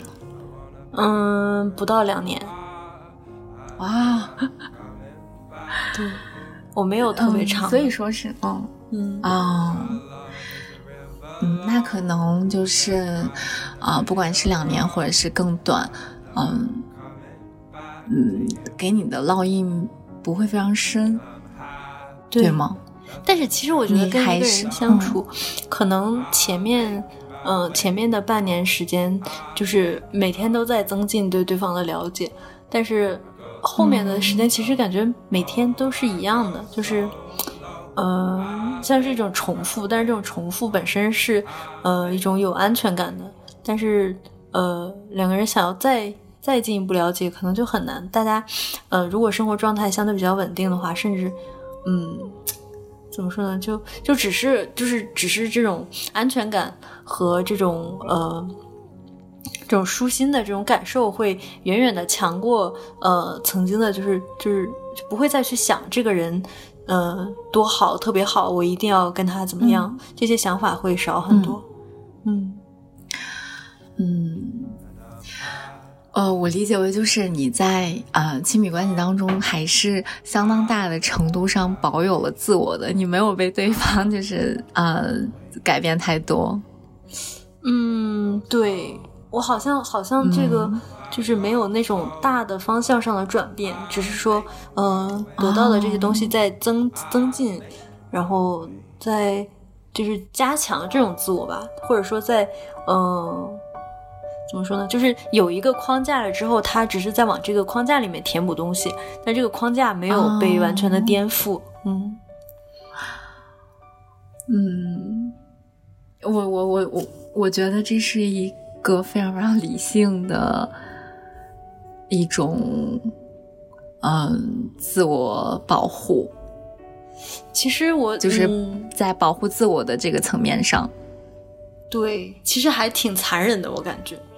就对对方来有是有有一点残忍，有一点残忍，但这个也这个也是没有办法的，就是嗯是很残忍，但怎么怎么就叫不残忍呢？嗯，你牺牲过多的自我，磨损那么多的自我的部分，嗯，最后啊依然你自己也会觉得很受伤，然后对方也也也也可能就是嗯觉得好像也。步伐很很很不对称的这种时刻，其实也也是很也也是很受伤的，就是也很残忍啊。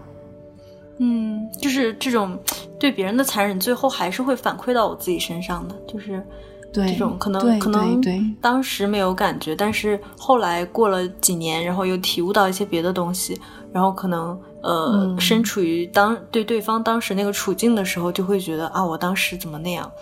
就这个这种后反劲儿的过程是很漫长的，但是它会来的更强烈。对，嗯，对我我我最大一个还有一个就是我在反思的，呃，跟跟跟他的关系当中，就是，嗯，当我清晰的知道我的目的，我我我想要我我为什么为什么呃。想要去拥有这段亲密关系，就是我当我一一的我直面自己的那些动机的时候，也是让我很痛苦的。对，也是让我觉得天呐，就是，嗯，深思熟虑真的是爱的反面。嗯，但是如果让你再经历一次的话，很多选择可能还是会会那样吧，会会有很大的变化吗？那些行为上的选择之类的。对，就我现在其实对这件事情是是相当悲观的，对我自己的悲观。嗯，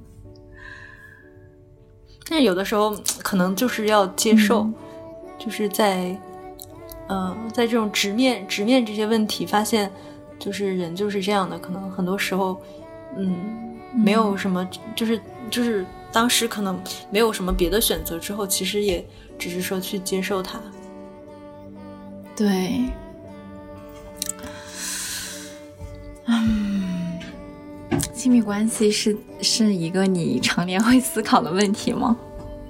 嗯，对，就是如果身处亲密关系之中的话，对，就是两个人在一起，肯定在一起的时候会想尽办法想要呃把关系变好，但是。嗯，有时候，嗯，就是就是会会有对方，呃，跟自己之间有各种各样的，嗯，矛盾啊。比如说你的精力就这么多，不能说就是呃又干这个又干那个的时候，可能就会就会就会去思考怎么去平衡啊什么的。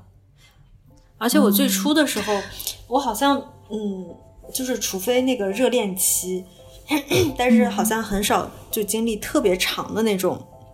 呃，就是那种那种多巴胺呃爆棚的那种时刻，在感情当中，嗯，因为我我我以前，比如说在高中的时候吧，看别人早恋，嗯，看别的女孩，嗯，大家就是很早熟的吗？嗯，我不知道算不算早熟，但是我会我会看别人别人呃有的时候要死要活啊什么的，然后很不体面，我会我会。我会去想自己不要这样，所以可能因为太早的去想这些，而没有就是没有去完全的放开自己，以导致我现在就是就是还还挺还挺遗憾，没有那种没有那种经历的。嗯嗯，我很羡慕那种把自己完全交出去的感觉。哦，我谈恋爱，我好像高一就有早恋，但是谈了一个月就分开了。啊，这这这个问题就是，嗯，就是，呃，嗯，那天我也有问，也有有问 Simon，然后，对对，也有问他这个问题，他他是在幼儿园，我当时都笑死了。哦，他他我我听了他那个，他说是有喜欢的人是吧？嗯，对对，他他说什么叫？早多早叫早？什么叫练？然后就给他定义一下，他说那那就幼儿园。嗯，对。所所以你是你是 高中呃才恋爱，还是说高中才有喜欢的人？那没有，那我那你幼儿园没有喜欢的人吗？我我忘了，我不知道。我记得我幼儿园的时候有一个转学来的男生，然后我当时也不知道什么是喜欢，但是觉得那男生挺聪明的，喜欢跟他玩。后来有一天我妈来接我，我妹莫名其妙的把那个男生拉到我妈跟前，说：“妈妈，这个就是我跟你说的那个谁谁谁。” 然后对，就就很突然。那那个男生有没有被你吓到？他就一脸懵，就不知道什么情况状况外。嗯，太有意思了你。嗯，很傻。高中啊，我谈恋爱好早啊，我初中就开始谈恋爱。嗯，啊，算了。嗯。唉，就谈到早恋，还是一个觉得非常非常又尴尬又美好的事情。嗯嗯，哎，对，就是呃，你在你在嗯，在哪个城市？就是在和啊哪里？阿姆斯特丹啊？你说我现在吗？还是在？不是不是不是不是之前对呃。就是，嗯，这这这是最后一条要读到的你的朋友圈。哦哦，嗯，这个也是我很很喜欢你写的这个，嗯。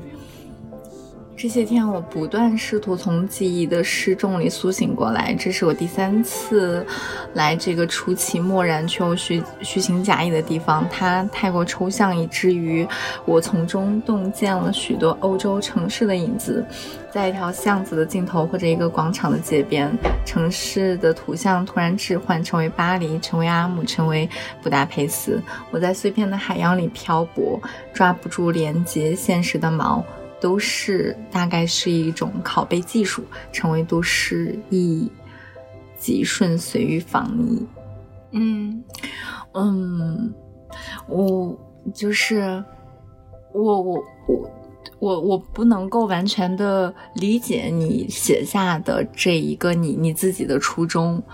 嗯，我我想结合这一个，想问的是一个你关于生活的图景。嗯，就是就是地理上、空间上的途径是吧？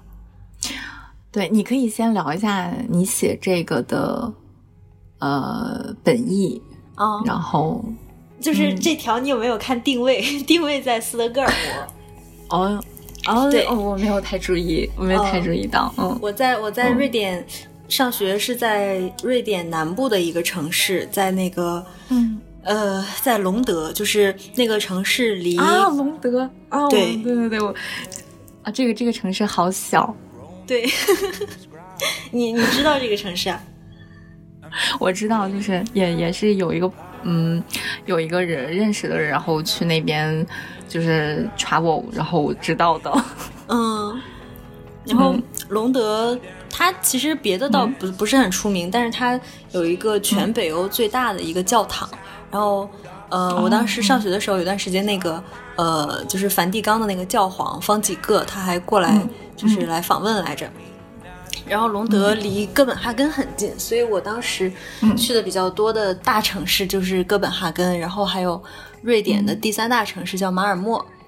嗯，然后后来去斯德哥尔摩是去过好几次，那个前面两次是我在隆德上学的时候，后来发这条朋友圈的时候是我已经去芬兰了，然后，呃，我在芬兰那个城市离斯德哥尔摩就只隔着一条海，然后这个海可以坐船过去，大概坐十一个小时，就在船上睡一晚上，然后就到了。嗯，然后斯德哥尔摩这个城市，就是我第一次去的时候是冬天。然后它冬天给人的感觉特别像哈尔滨，那年那年对那年下了特别大的雪，然后我跟我朋友说这不就是夜幕下的哈尔滨吗？嗯，然后嗯，别的就是在其他那些城市，就是在在欧洲旅游的时候去逛过，然后会发现你会发现欧洲这种大城市其实很多时候就。就会让人恍惚，可能是因为我们是，呃，是从东方这种不同的这种，呃，城市图景中过来的，所以看到那种欧洲的古典建筑，会觉得，嗯，就是刚去的时候会觉得非常新奇，而且非常，呃，非常肃穆，非常有欧洲的感觉。但是看久了会发现，就是就是有一种迷离的感觉。然后这些就同时又是被，呃，很现代化的城市。就是有各种各样的那个商场啊什么的，只是他们的楼还保留那些古典的特征。然后觉得欧洲好多大城市都是这样，所以有的时候在呃斯德哥尔摩，嗯那个中心的那个老城区，然后里面有很多很密集的那种商业街，然后有一些品牌什么的。你在那种那种地方逛的时候，你会就就会分不清说这是这是巴黎还是阿姆斯特丹还是哪里，就对，会有会有这样的感受。然后，嗯，欧洲，欧洲比较我比较喜欢的一个城市是那个海牙，在荷兰。嗯嗯，就是欧洲欧洲的城市，就是呃，要么就是很新的那种，嗯，然后建筑也很新，然后人的氛围活动，包括喜欢就是搞艺术的人也很多，然后街头的涂鸦什么很多这样的城市，像鹿特丹啊，嗯，然后柏林好像也。就是也有很多这种比较新，就是比较青年人喜欢待的地方，然后，嗯，比较老、比较那种特别老的城市，像是罗马。就是现在，现在去罗马就会觉得罗马很很破败，就是因为他为了保护那些古迹嘛，他把那些古迹都圈起来。但是那因为时间太久了，以至于你从那个古迹，就是你如果呃不去打听的话，可能根本看不出来那古迹是什么，就觉得是一个坑，然后下面扔了一堆什么石头杂草，然后有很多石头垒的奇怪的东西，就是就这种这种对比感很强烈。然后，嗯，海牙。海牙，我之所以喜欢海牙，是因为它既没有这种，呃，新城市的这种浮躁，然后同时也没有这种特别古老的像罗马这样的这种破败感。然后海牙给人的感觉是，嗯，就是就是很，就它它表面上也有一些该有的那种娱乐的东西，但是你发现它的内核是很肃穆的。你像海牙，海牙军事法庭嘛，就是它，嗯，它这个城市的特质还是有一些。呃，那种严肃的成分在，对，嗯嗯，所以会让你有一种连接感，跟现现代的呃现代意识的连接感。对，就是他，嗯，我当时那个去在海牙逛了几个那种美术馆，比较比较现当代的那种美术馆，觉得很开心，出来蹦蹦跳跳的。然后当时是秋天，嗯，突然。突然发现有一条很宽的路，那个那个路两边都是呃都是落叶嘛，然后好像当时是什么银杏树还是什么树，然后地上满满的都是落叶，然后旁边的一个建筑物是各个国家的领馆，然后上面插着不同国家的旗子，然后从窗户能看到里面人就是穿着西装正襟危坐的在谈事儿，然后就觉得这个城市好像就毫无违和感，不同的这种元素组合在一起。但是他同时他又有好像有他的那种那种性格的感觉，嗯。嗯，我听你描述完之后，感觉完全有了一幅画面，真的吗？描述，对，有有有，嗯。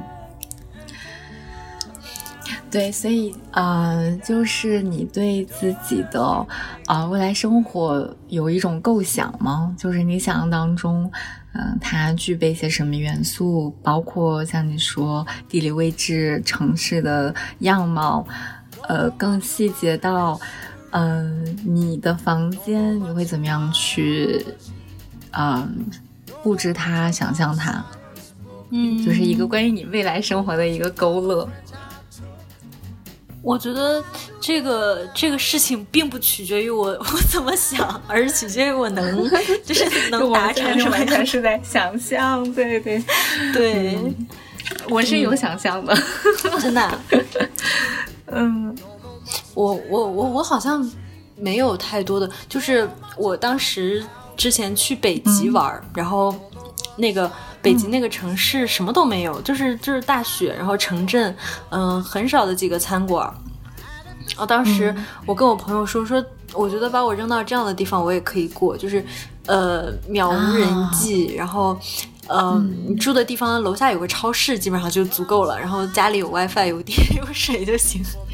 哦，是哎，你跟我一样，真的，嗯，对，就是我对我我我我对生活的需求就是，呃，只要有一个七幺幺，我就觉得够了。有一个什么七幺幺？哦，对对对，对，极少。嗯，反正可能也跟我的经历有关吧，就是，呃，从就是很也挺奔波，然后各种城市啊，都是国内的，啊，小时候反正呃，经常会会会会换不同的城市，嗯，然后就我可以接受任何形式的，呃，任何地理位置上的生活，就不太不太介意，好像在哪里都行，嗯嗯，我也是，感觉漂漂泊久了，好像。不会太有这种强烈的奢求，或者说没有，对，这是不是也是一种就是无根，就是无根之人的感觉？可能吧。嗯，我就我就很难啊，呃，一下子呃定义说我是哪里人。你是哪里人？其实。对，就是问问到我你是哪里人，这这个问题就就在我在我这儿是个难题，就是我我我我。比较官方的，就是按照我的户口所在地回答。嗯，如果说就是我们想要，就是嗯，我们就是有很多很多话聊，那我可能会讲的多一点啊。我小时候在哪里哪里长大，然后后面去了哪里哪里上的高中，上的初中，又又又在哪里读了大学，就就等等，会会这么来聊一下。嗯嗯，你你你怎么定义？哪里人这个问题，你是怎么定义的？嗯，对，当别人问你你是哪里人，你的第一反应是啥？怎么回答？我我没有，我小时候就是我从十八岁上大学之前就一直在呃在烟台，所以嗯，山东烟台好好，嗯，就是就是所以我没有没有这方面的困惑，因为我我家人也都在这边，就是嗯。然后，所以你就很很好回答烟台人。对对，嗯。那你小时候这种奔波，你会适应吗？还是会有一段时间的不适应？是吗？我没有不适应哎，我我超级适应，真的很习惯了已经。嗯嗯，对，就嗯，哇，我又又又要讲到童年去了。嗯，就就是挺适应的。就是我妈，嗯，我妈是个很奔波的人，然后她也呃换过好多工作，然后我就会跟着她，嗯，包括嗯西北的城市兰州，就是她现在在兰州生活，然后嗯也有自己的家庭，嗯，包括西安，啊，包括南京，然后。嗯，上海、北京是我自己工作的地方，嗯然后上大学在伦敦，然后跟我的啊前夫也是在伦敦结的婚，嗯嗯，对，然后后面就在北京，大概就是这样。所以，我我我很我好像哪个城市对我独有一些影响、一些烙印，就是我太难定义了，我不知道我是呃怎么。脱口而出我是哪里人。嗯，你觉得伦敦怎么样？我还没有去过伦敦，我没有去过英国，我也没有去过那个啥，就是你讲的，就是我只我我我我是有同学在在那个阿姆，嗯。嗯，伦敦呀啊，伦敦就好啊，好，就很大都市的那种感觉很强烈嘛？还是对，非常非常特质。啊，就是伦敦，就是呃，也啊，我看之前好像我一个同学发了一个朋友圈，就给我笑半天。他说：“哎，在伦敦，呃，在在在英国读硕士一年，呃，读读硕士一年，用一辈子回忆英国。” 你觉得伦敦有什么跟其他那种大城市不一样的地方吗？嗯，大城市如果能跟。伦敦相提并论的话，也就北京跟上海，然后其他的，嗯，像是纽约那些我也没有去过，啊，香港也没去过，嗯，那那当然就是伦敦，它就是，呃，非常很很有那种自由感，然后很很绅士，大家之间，呃，就是会下意识的非常非常有礼貌，很很，但是那个礼貌。又不会让人觉得很冰冷，嗯。然后北京和上海，嗯，其实北京和上海可以单独来比较，但是那就呃，国内的大城市和国外的伦敦比的话，那呃，我我从性格的角度，我就喜欢在伦敦。嗯，你在伦敦待了很多年吗？也没有很多年，就是呃，读书加上后面又两年多一点吧。嗯。嗯，所以，在国内的大城市，北京、上海，就是就就觉得有一种虚假的繁荣，虚假的繁荣。嗯嗯，就是我时常会有这种感觉。我有时候觉得我在嗯生活上面的这种嗯呃虚无感呀，我我有时候会。想说是不是因为我待的城市的原因？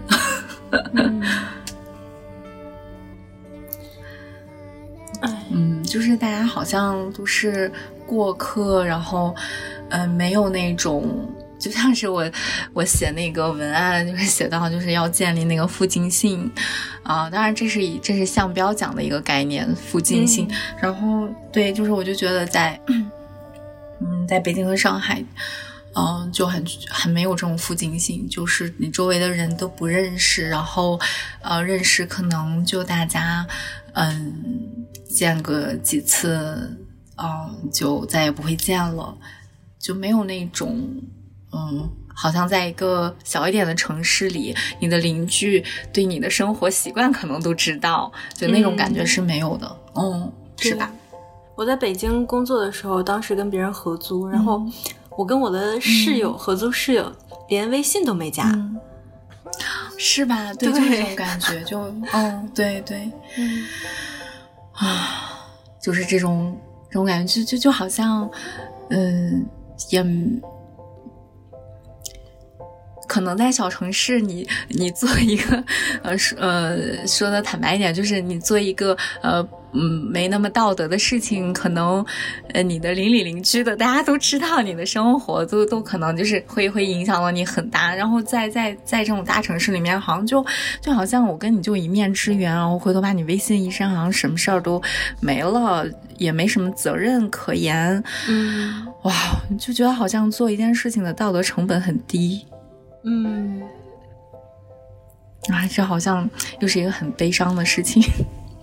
而且好像交朋友也是，就是有一种那种熟人的感觉，但是并不是说对，嗯，特别容易交心啊什么的。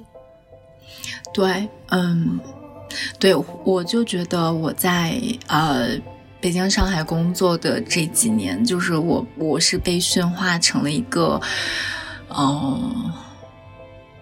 就是还就就是就有点社会化，被规训的比较好的那一种，就是，呃，会很礼貌、很温和、很平易近人、很嗯，不太去反对，呃，甚至反对或者是反驳，可能都是非常非常温和的呃一种态度。嗯，但是其实是在呃从内心的层面上来说呢，自己其实又是在嗯，其实是很有距离感的。嗯对，就好像你就是当你进行这种态度，是因为你认可这个，还是就是它只是一种？我不认可。嗯嗯，它是一种策略。认可啊。嗯，是一种是一种策略。嗯嗯，对对，这个这个问题那天那那那天跟三妹有稍微聊到一点点。嗯，对，就是那个关于 嗯是不是一个 say no 的人？对你你呢？你你是吗？你你你现在是怎么样去处理这个问题的？我觉得分事儿，就是我我我我以前啊，就是嗯上可能上大学的时候，包括大学毕业之前，就很难拒绝别人，就是我脸皮很薄，嗯，然后就是当时性格比较害羞嘛，然后觉得别人找我帮忙，我能帮尽量帮。但是后来，嗯嗯，大学期间，包括后来，当时就。揽了一身的事儿，就是各种呃什么学校里的事儿啊，什么社团的事儿啊，呃自己学习上的事情啊，然后就是事情太多了，你这个精力分配不过来，自然的就就是不得不 say no 了。然后哦，嗯嗯，对，然后后来一个不得不的过程，对对，然后后来发现就是就是就是说了拒绝别人几次之后，发现也没有什么，可能就觉得哦这个过程不是那么困难，嗯嗯。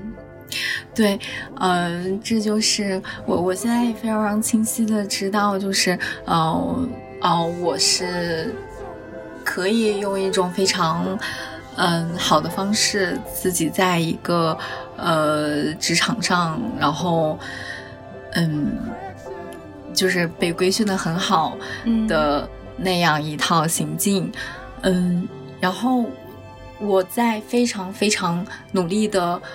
也现在，呃，可以说，如果从去年到今年，能够称得上是一种成长的话，我觉得就是我可以非常非常坚定的 say no 了。嗯，对，这个这个变化还是还是很明显，就是我自己也是一个比较，嗯呃，觉得说是一点小有成就的一种内自己的成长。是这种转变是在工作当中发生的吗？还是？在一种社会交往，在各个层面、各个层面上，嗯，所有的，包括，嗯，跟跟跟，嗯，很好很好的朋友，嗯，对，尤其是在呃工作上，就现在完全不介意，就是，嗯，即使是没有这个工作又怎样，就是这种感觉，嗯，就是只要是让我觉得，嗯。我不想妥协，不想要，嗯，妥协一点，就是好像没有那种我我要，嗯，没了这个工作我该怎么办，就没有，嗯有有点不计后果的来顺呃顺从自己的内心，嗯。嗯，我觉得我觉得最后能能达成这个还挺好的，就是就很重要这一点。哎呦，对我现在觉得真的很重要，就是呃，以前我觉得好像，嗯，好像自己就应该要被规训好一点，嗯，那样好像生活的你是自己能够舒服一点，但其实，嗯，会有一个很痛苦的过程，这个过程之后，嗯，会是另外一种的舒服。嗯，在精神层面上对自我的不磨损伤，其实有时候在工作中，就是他有他有一种一种权力关系嘛，就比如说老板给你派活，你不能不做。这种时候，如果如果这个工作是我自己不喜欢的，或者说觉得没有什么意义的，有的时候我在做的时候，就是就是你你情绪上不想做，你会效率非常低，然后。就而且完成度也不会很高，就我我我我很难，就是那种不愿意做的工作，但是呃觉得应该就是不得不做，那那会说服自己，然后赶快把它做好。我就是我有的时候很难说服自己。嗯嗯，对，就是我在工作上就是呃这件事情啊越恶心越讨厌，我会把它做得越快。嗯。就是想要马上把它搞完，嗯，就不要再再在时间上磨损我了。我觉得应该这样，但是我有的时候做，就是呃，有一些那种不太不太用动脑的工作，我可以把它很快做完。但是有的时候又要花费脑力劳动，然后呃要想要考虑，但是又不想 做，就会拖。嗯，你呃，如果说就是呃，你你想一下，就是过去。嗯，当然，这个过去也不会太远，就是从从去年到今年，就是因为发生了非常非常大的变化和一些事情嘛，就是，嗯，就是整个疫情期间呀，包括去年到今年，你觉得自己有没有很大的一种变化啊？不管是生活习惯上还是心理上的？嗯，我觉得一直在变化，就是这个阶段大吗？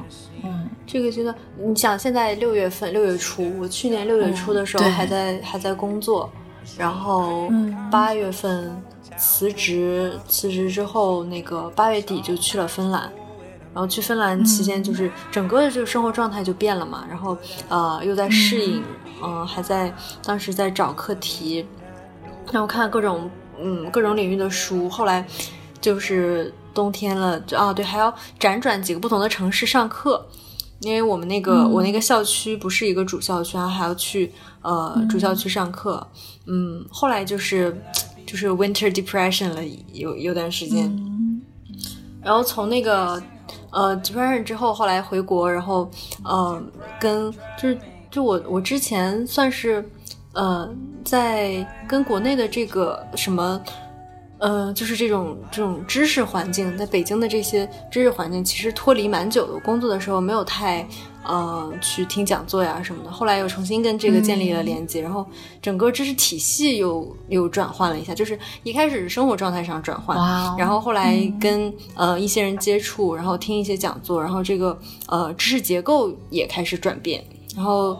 嗯，后来回家之后又经历疫情，然后整个人的心态上又开始转变，就是好像每每一个时期都有一个不同的面相在在改变吧。嗯，了解。那在你的就是那这些改变会影响到你未来的决策吗？嗯，我觉得可能会。就是之前我读博，其实有一点有一点逃避的心态。就是是想要去避世这种心态，嗯，然后现在觉得，现在觉得，呃，因为我原来没有把学术真的当成一个呃值得去给我提供意义感的一个一个一个事物，但是现在觉得，嗯，好像是有一些可以挖掘的东西，并且可以对它，嗯，能给我带来一些，呃，就算就算不是。提供意义本身，但它可能会给我一个庇护所，这样就是让我可以，嗯，扎进去，不去想别的。所以，嗯，所以我觉得可能可以把它暂时作为一个，作为一个短期的这种目标之类的。嗯。嗯，之前很好，反正对对。啊，你你讲一讲，就是之前好像一直，呃，就尤其是那个刚去芬兰那半年，也一直没有。没有想要去放任自己进入这个东西，就我一直是在一个观望的一个状态。虽然虽然身份上转变了，但是这个那个认知上还没有转变过来。嗯嗯嗯，对，反正我是 我是非常非常喜欢就是搞学术的人，我就觉得搞学术的就很很纯粹，很专一，很 dirty。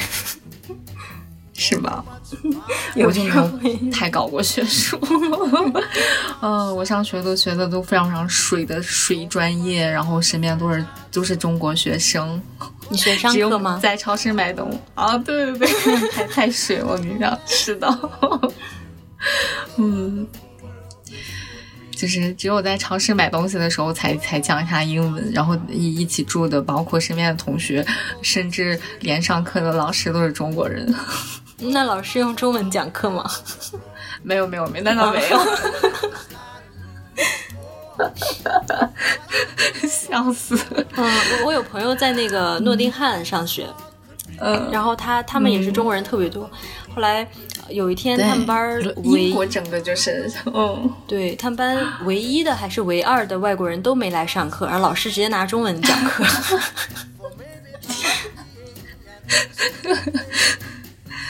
嗯，我我我们跟他讲讲讲中文就是。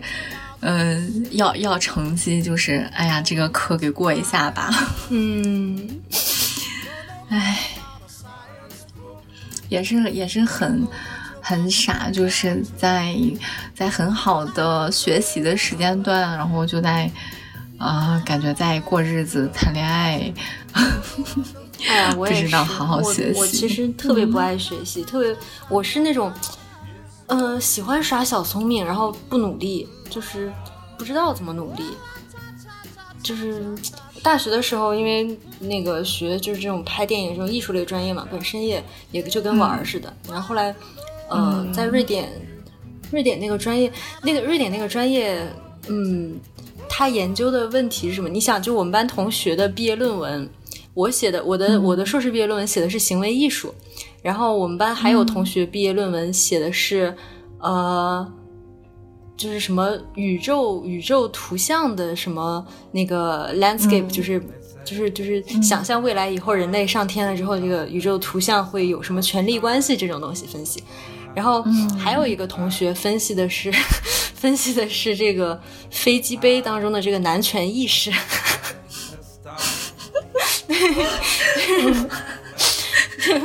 感觉也是很离奇的一个专业。嗯，嗯，对，所以所以感觉就是上学的时候有一种在玩的感觉，然后真的到了读博了，就就就突然发现哦，学术不是这么搞的，发现之前的认知都是错的，重新建立。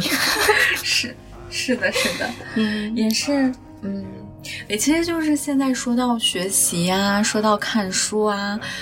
我也依然不觉得我是个多么爱看书、多么爱学习的人。其实喜欢的这这这只是一个手段，就是、嗯、其实是要就是达到的是那个呃，你就是看完一个东西达到那个爽感，嗯，或者说造成了某种学了点东西的幻觉，就那种获得感。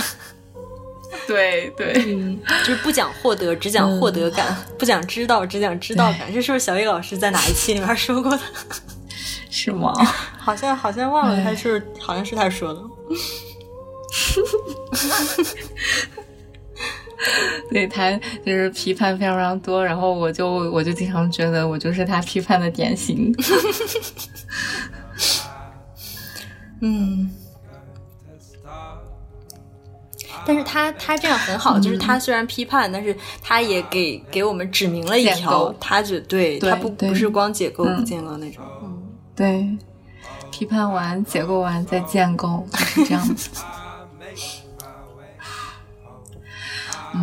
对，这哎还是刚刚问你那个，就是整个呃疫情期间啊，就是让你开始真正的好好的搞学术了，对吗？嗯，算是吧。主要是我最近，嗯、呃，也认识了一些朋友，就是那种啊，我觉得好像这样才是就是真的那种比较聪明的人，然后并且比较努力的人，原来是这种状态。嗯、我好像就是原来一直找不到一个标杆，然后看到他们觉得、嗯、哦，就是自己有方向了，这样感觉。对对，其实这种方向，嗯，从从外界。来确立，挺好的。嗯，对，就是全靠自己摸索，会很迷茫。是的，是的，嗯、是。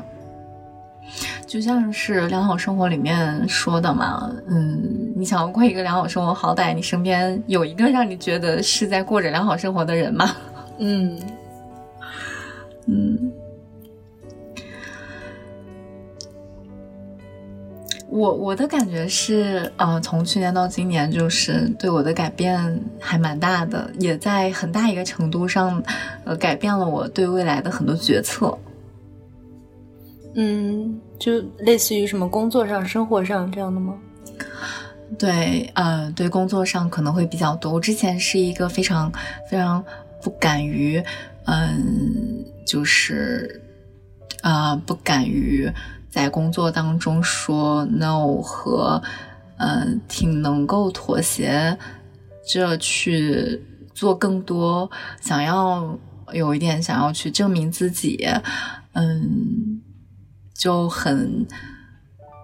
嗯，就就很压抑自我的那一部分，然后就想要说，我要这个工作，就我我得努力的把它变成只有我可以干，嗯的那么一个状态，就是非常非常的 hard model。但是到现在就完全把自己从那个里面解脱出来了，就这个是我自己比较满意的。就是我现在不太不太 care 我的工作怎样，就是我没有他完全 OK。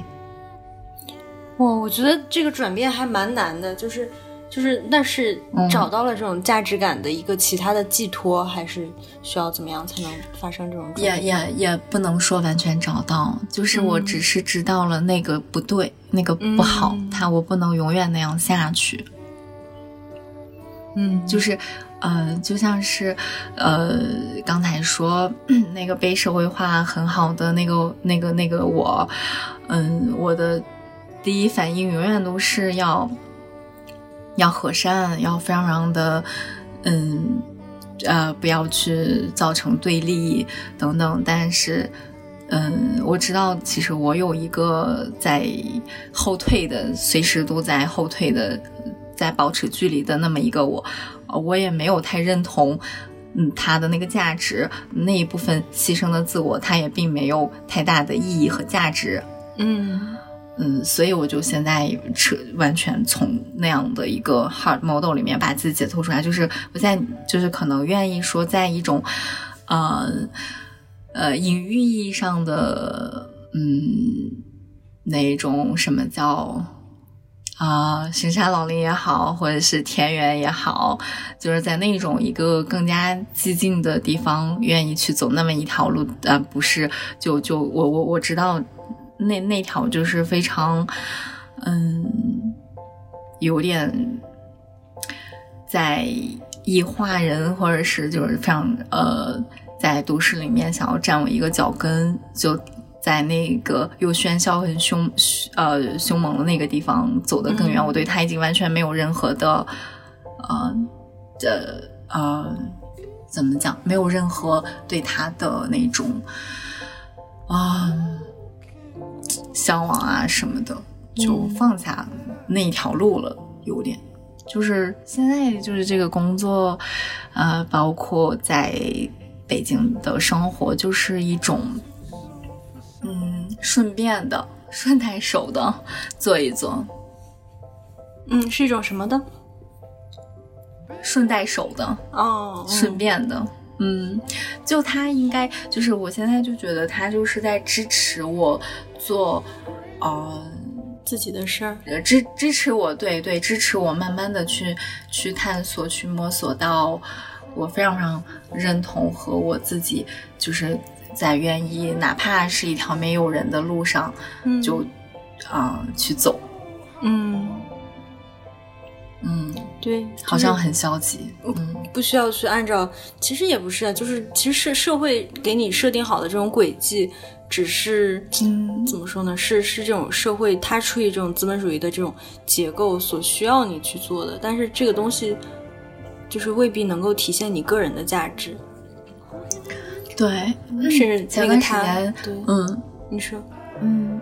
啊，对，就是前段时间我，呃，我我有一个好朋友，然后他就是啊，也是因为这个疫情的原因就失呃失业了，然后呢，我就呃他就在我这边就住了一个月，也没有一个月，嗯，然后在那一个月，就是我就感觉我对他产生了巨大的那种影响，就是嗯，他他刚来的时候就是非常非常焦虑的一个人，嗯。嗯，因为失业了，然后就是非常努力的想要找工作，呃，但是也不知道自这个工作为什么要找，为什么要这样做，等等等等，就那样一个状态。然后在跟我，呃，就是密集的 生活在一起的那二十天当中，就是通过每天睡觉也聊天，然后白天只要在一块儿的时候都会聊天。就呃，当当然我不是刻意的想要去影响他，但是这个这个这个转变，他就在那个过程当中就就无可避免的发生了。嗯嗯，就是他从就就就就把自，我就把他原来那套非常努力的自洽的。完全推翻，然后他又，呃，现在现在就是，呃，因为他家也没有很远，就是在在那个天津，然后，嗯，就是完全开始重新去想自己到底要要不要在北京工作，就是之前他完全没有想这件事情，嗯，就是，嗯，我现在离职，然后下一步就是找工作。他现在精神上会很依赖你吗？就是在这种认知层面的。嗯，我我我也我我也有给他讲，我觉得我就是我也时时刻刻都在变，嗯，就是这个东西啊，还是要自己去去完善它，或去看更多人，去看更多的东西，嗯，因为我我我给你讲的，我们两个聊的只是我们当下此时此刻发生的，他。可能我明天我就自己先变了，对，嗯，是的，是那种感觉，就是，呃，在我们生活在一起的那些天，就是，嗯，我能感觉到他整个人每天都在很痛苦的思考，嗯。就可能在那种比较，就是大家生活都比较好，整体经济形势比较好的时候，大家不会去想这些，可能只会想着，是的，啊，明天能能又能买什么什么东西，后天又能挣多少钱，不会去想，就没有遭受过一些事之前，不会去有这种动力去促使自己思考。嗯，对，所以在这样一个大环境这种萧条之下，然后就迫使自己去。思考着这件事情对自己到底，到底他对不对？就是对我这个人来讲，就是我对这个工作有什么样的意义？就发现毫无意义。就他他他，我之前还写过，就是我我我我我经常老发一些，就是啊呃关于我工作的抱怨啊什么的。有时候就是我觉得我的工作就毫无意义，他在。对，怎么讲？对这个社会的贡献上就毫无意义，真的。就他他就是给我发工资，呃，有有社保，然后就就仅仅从这个层面养活了我这个人。嗯，其实其实工作态度也应该应该是这样，就是就是当个活干，然后能挣钱，对，仅此而已。是的，但之前就不是哎，嗯，之前就就就是就觉得，唉，就是。确确确实之前是是那种，嗯，知道自己在被异化，但是好像自己也做不了什么，那就好，那就被异化吧。嗯嗯，如果你有特别强烈的冲动，有想要做，比如说你现在做电台就很有热情啊什么的，我觉得就可以从那个状态当中抽离出来。说那个那个时候如果有有这样想做的事，可能也会就是。会想怎么去平衡，慢慢的就会转变这个想法吧。对呀，对，现在就是就觉得这个工作它就是它就是呃一个呃 part time 一个东西，在支持我做我更加想要做的事情吧。嗯，一个对，嗯。不要不要给工作附媚，是附加太多的附带价值。工作就是就是赚钱。嗯，哎，我之前我之前讲过，就是就是在大家在群聊，然后就是呃就是，哎，说到什么呢？对，啊，我的那个工作工作呃什么？对，工作哲学，呃，就是就是什么？嗯，哎呦喂，我怎么突然忘记了？好重要。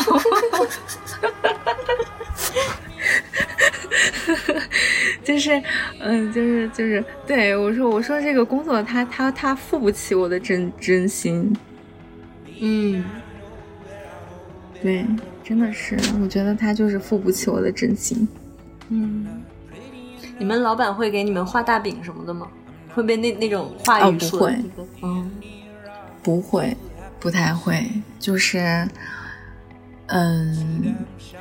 还是看自己有一就是，呃，如果说对钱非常非常有有憧憬，那你就每天就就是很努力很努力的去去谈合作，去搞合作，搞好了，那么就呃你的 commission 就很好，就是这样子。对我我我基本上就是维持一个呃 KPI 的一个底线。对，就是这样。然后，呃，也是因为这个的这个疫情期间，然后我我们是那个就是合资，就是外资的那种公司嘛。嗯嗯，国外的学校在国内的招生这样子。然后，嗯，就是呃，我们工资的构成就是底薪和那个 commission。那其实我对于对对，我对于 commission 那一块儿就几乎没有，就是原来还挺有憧憬的，现在就没了，完全没有。我就发现我我，呃，一方面是一个完全不消费的人，就是，就我觉得就挺够的，反正，嗯，反正也没有特别大的那种消费欲望，什么别的开销那些，没有。对我就觉得，嗯。我喜欢上班，这是我还没有，还还还做着这个工作的原因，就是，嗯，就我我他的这个工作的内容对我来讲毫无意义，但是这个上班这个东西，他就好像在维稳，嗯，一种一种是就是社交活动、社交性的这种，对，就是维维持一种，呃，一个生活上的一个 routine 的感觉，就不太。然后，然后去到办公室呢，就是，嗯，可能看看其他的，也没有人，也没有人关心，就是不太管，大家都彼此都不太管对方在干嘛，就是属于在其位划其水。嗯，你享受这种生活的规律感吗？还挺享受的，就是我非常非常喜欢这种规律感。嗯，你呢？嗯，我希望我想要去维持这种规律感，但是又不想被他绑架。就是我，嗯，我那个我导师当时问我要不要办公室，我说我不要，不想每天坐办公室。然后，但是我在家里面倒是想要自己去，比如说给自己计划每天几点起床，几点干嘛。但有的时候我又维持不下来，所以就经常是就是。制定一个计划，然后维持了一个星期，然后就生活就变得松散了。松散了之后，发现这样不行，再重新再制定一个计划，这样。对，嗯，就是建立起来被自己再打破掉，然后再再重新再建立。嗯，因为我不是一个那种特别自律的人。对，哎，你觉得你觉得自律是一个很难达到的状态吗？对我来说是的。但是对很多人来说，就是就是就是一种正常的习惯的状态，是吗？我感觉 说你你是有你是有多不自律？就是举个例子，你在什么什么上感觉会嗯，比如说呃，比如说我原来上班的时候，那个就我们不打卡嘛，然后呃，老板说每天什么九点半上班，然后最开始我想啊，那个刚来肯定要按时上班嘛，后来发现。就是不上班也没，就是不按时也没什么。后来就整天迟到，这样 就没有后果的时候，就就会，嗯嗯嗯，你哎，你健身吗？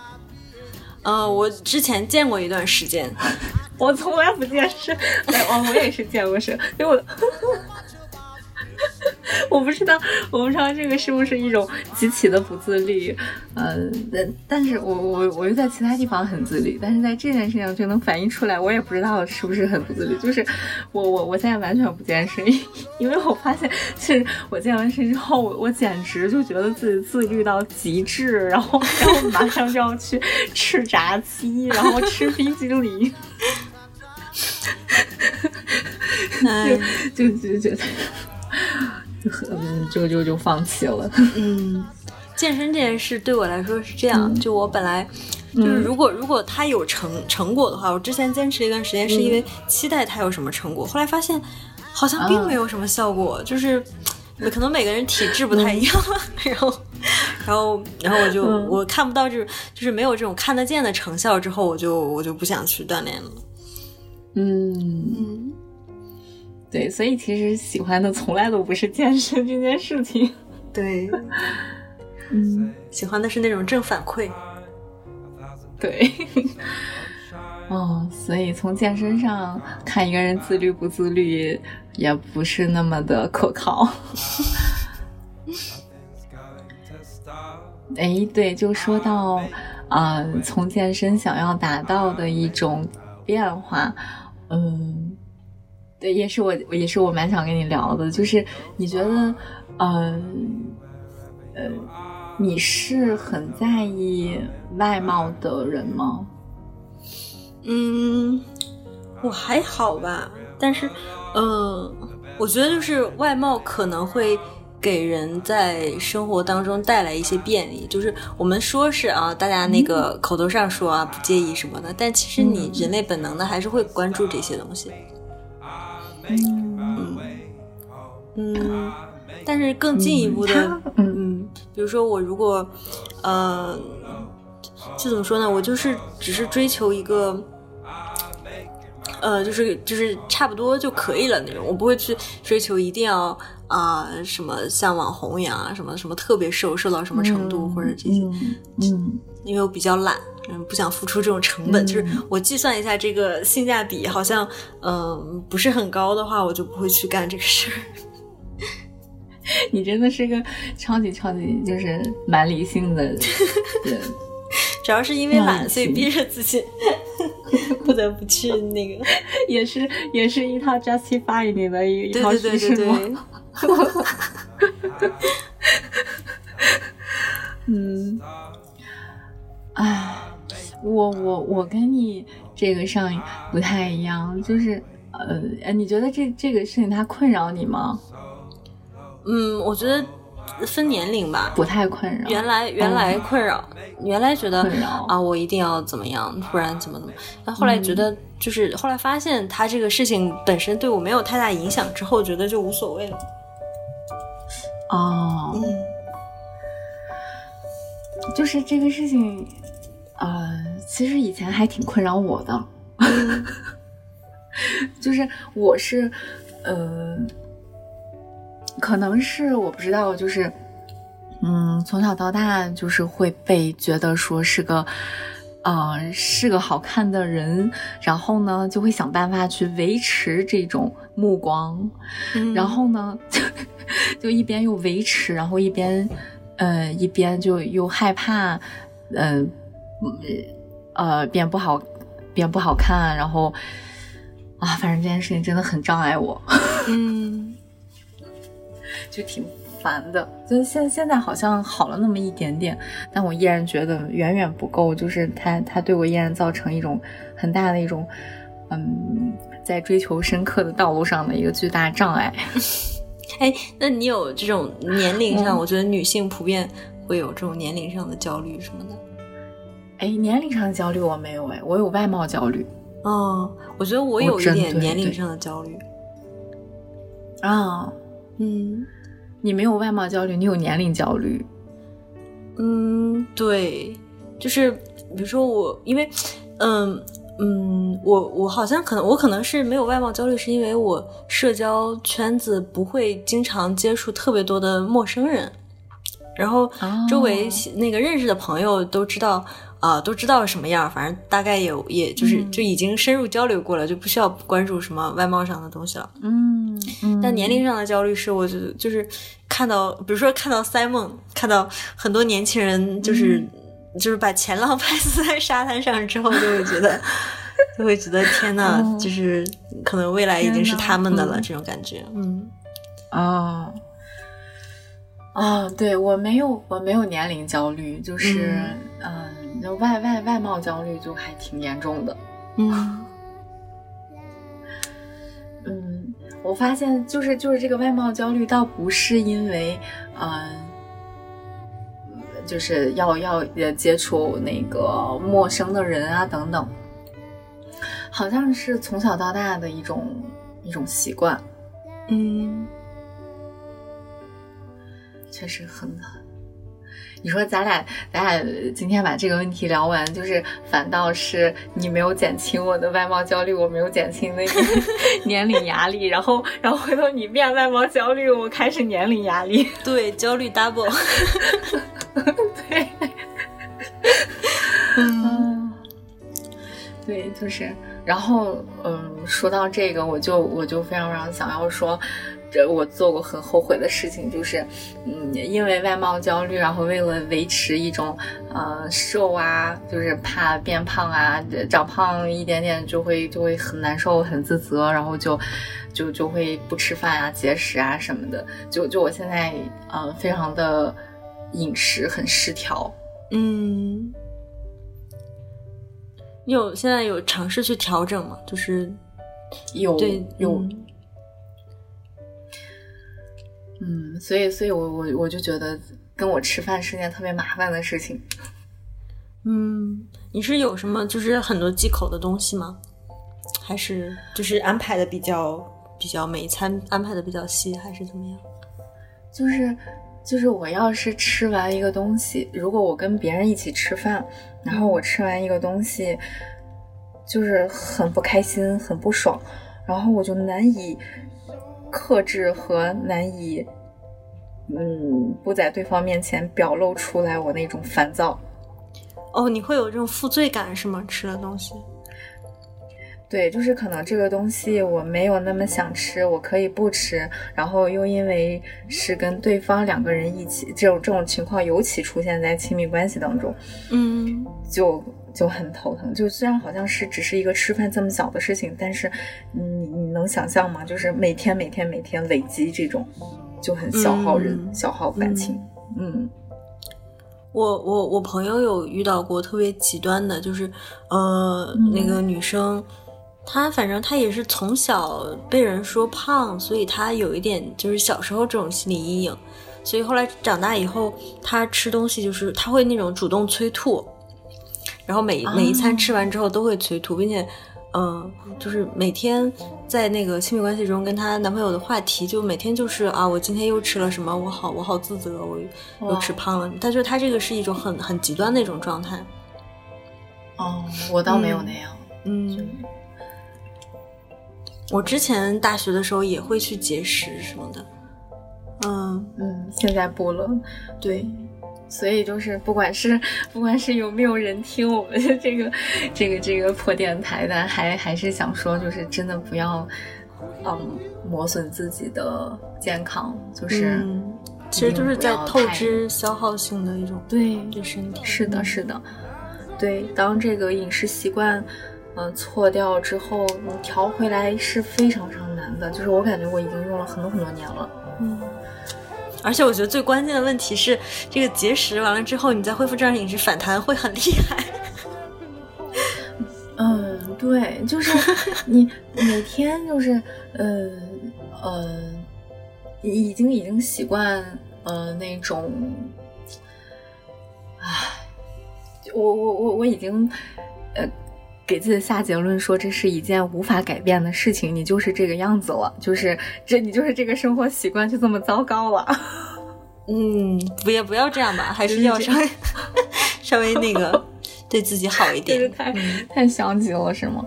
就是，唉，就是想要去改变它，好像也是一件很困难的事情。对，这就好像第一呃，就是一开始问你的那个问题，就是你万万就是呃万万没有想到，最后你需要克服这么这么一个问题，就是就是这个也是这个饮食也是一个嗯，对，就是在之前没有料想到的。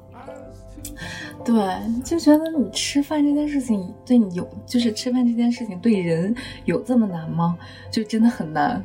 嗯，哎，那你有没有就是尝试过，就是不管不顾了，想吃什么吃什么，而不去克制，然后你看看会有会有很严重的结果吗？就是会真的会，嗯，让你很就是很崩溃或者有啊什么？因为我啊，我跟你讲。就是有有真的有，就是完全不管不顾的想吃什么吃什么是有的，就是嗯，我吃到第二天就就开始，呃，在超市里看到一些熟食啊，看到一些食物啊，就就开始打嗝，就反胃啊，哦，就是就是一种心理上的这种条件反射，生理上的，嗯。我觉得这个这样需要需要需要找去稍微看一下什么医生之类的，或者是那种那种营养学家是那种咨询一下。我也我我我也不知道怎么描述这种 这个病症。对，就是就就这样吧，就好像现在，唉，对，就是认清了，他就这样吧，就可能也解决不了，反倒好过了。有的时候，有的时候慢慢的，我觉得这个饮食这个东西就是需要需要有耐心，然后慢慢可能就是如果你有时间的话，就是每一餐可能需要去安排，然后就是一点一点循序渐进的调整过来，需要需要需要就是费心思在这上面，是吧？嗯嗯，我我我甚至把这件事情跟亲密关系联系在一起考虑，你知道吗？嗯。那就觉得很严重了，可能是会嗯阻碍的一个，你是觉得？对我我我是觉得在在我之前的生活当中，啊，就在吃饭的这件事情上，啊，折磨对方也折磨我自己，然后嗯，就好像跟我好好的吃顿饭就。比融资上市还难啊！那，就是也不知道是也不知道，嗯，就为什么自己也不不会去想要说改变一下、妥协一下，嗯，就是我就是这样啊，就是这样，就这样去，嗯，好呀，那就我觉得就是那你要。呃，是不是要因为我的这个特殊的饮食习惯而改变一下你的饮食习惯呢？就甚至会有这种妄念。但其实后来就是，我会，我现在会想到说，嗯，可能如果是非常，嗯，想要去好好的珍惜的亲密关系的话，嗯，它可能能够让我的饮食习惯变好。如果说是这样的话，那我觉得可能就是我是把它作为一个考量的一个标准，嗯，可以说一个很高的标准。如果对方是一个我能够说让自己重新的、完全的把饮食，呃，因为他而变好，那我觉得这就是一个很理想、很理想的一个亲密关系了。嗯，就是出现一个人让你愿意去为了他，然后去做出。这方面做出很大的改变，可能需要牺牲很多的这种精力。嗯，对对对，就是，嗯，去迎合对方的生活习惯，甚至说包括饮食习惯，就是，嗯，这些我觉得在我这里好像是一个很难克服的事情。嗯，对。其实两个人相处，可能到后面时间久了，嗯。就是这种很细微的东西，还是，比如说，呃，一起吃个饭啊，然后一起看个电影啊，这样这样小事儿，反而是提供这种，呃，回忆或者说提供这种亲密感的一些来源吧。嗯，对，就像是就像是齐泽克那个访谈里面讲到的，就是两个人在一起，就是吃饭，嗯，做做这个家务，然后谁洗锅谁拖地，就这些事情嘛。对，能够从这些事情当中还能够，嗯，有对这种爱情、对生活、对家庭的确信。觉得他是自己要去保护的，要去捍卫的，嗯，就就够了吧。齐泽克的妻子是个是个模特还是个网红来着？我记得好像 是吗？好像是。那他那对，嗯，他的审美还是很老派。对。哎，对，最后想问，最后最后其实蛮想跟你聊一个宗教的话题。嗯，你你觉得自己我有没有有没有可能性滑向某一个宗教呢？嗯，我我觉得就是我我我之前跟一些呃就是传教的人啊，我看我看到别人传教，喜欢跟他们聊天。嗯，然后有的时候喜欢跟他们嗯。对，有时候就是他会就是让我转换一个视角，嗯，因为我其实一直就不是一个比较特别坚定的无神论者，因为就是小时候听小时候喜欢看那种什么神秘 神秘事件那种书嘛，就觉得不可知的东西很多。那嗯，所以这种这种如果这种绝对的科学主义视角解决不了的事儿，那我们只能去相信一些一些更神秘的东西。对，对，所以。嗯，其实我我我我不愿意去定义自己是什么不可知论、泛神论还是什么，嗯，但是我就是我愿意去相信有有那种可能，比如说更高维度的这种力量，或者是更超越的、更超越的这种存在吧。嗯嗯，那就是让你现在哦。哇，就是我们这个真的非常长，因为每一个问题我们两个人都在都在互相回答，对，我们搞得巨长无比。三妹剪辑的时候要听疯了，真的是。嗯嗯，哎呦，呃，我因为我跟你一样。我跟你一样，就是首先是不去定义自己是啥啥啥科学主义什么，就先是不定义，然后是我是一直非常非常相信有很超越呃的存在，很超越的力量的存在，就是我我我我挺，甚至说是有时候是一种知道，就是一种相信，就是我我我对。我刚刚问你的是，你有没有觉得自己，呃，必然会滑向某个宗教，对吗？嗯，就是我是必然，对我是必然，我我甚至有我我有我有这种确信，我必然，嗯，那是比如说是哪个宗教？你现在知道吗？你，我跟你讲，这这这件事情太神奇了，就 就是我在每一次就快要滑向滑向那个宗教的时候，就有一种就另外一个宗教把我拉回来。嗯嗯，我感觉就是真的是这样，嗯。就是就是，其实很多时候就是不同的宗教，它可能呃通达那个那个超越性的存在的那个方式不一样，然后它对世世界的解释方式不一样，但是嗯，就是就是最终的那个那个终极的东西可能就是共通的，所以我觉得嗯，不是说信哪个宗教的问题，我可能觉得信哪个都一样，嗯，它它其实都是一样的，就是就是很有那个信基督教的人跟我说说。他也不是说就是信基督教圣经里面的这些教义，他就是觉得，既然相信上帝存在，信这个上帝和信那个上帝又有什么区别呢？啊，我这是这是基督教的朋友讲的话呀。对，哦，因为基督教分好多种嘛，就是呃，有好多新教新教的类型还挺多的。对，是的，是的，嗯。那呃，让你就是到现在没有滑向某个宗教，就是什么 stop 你了？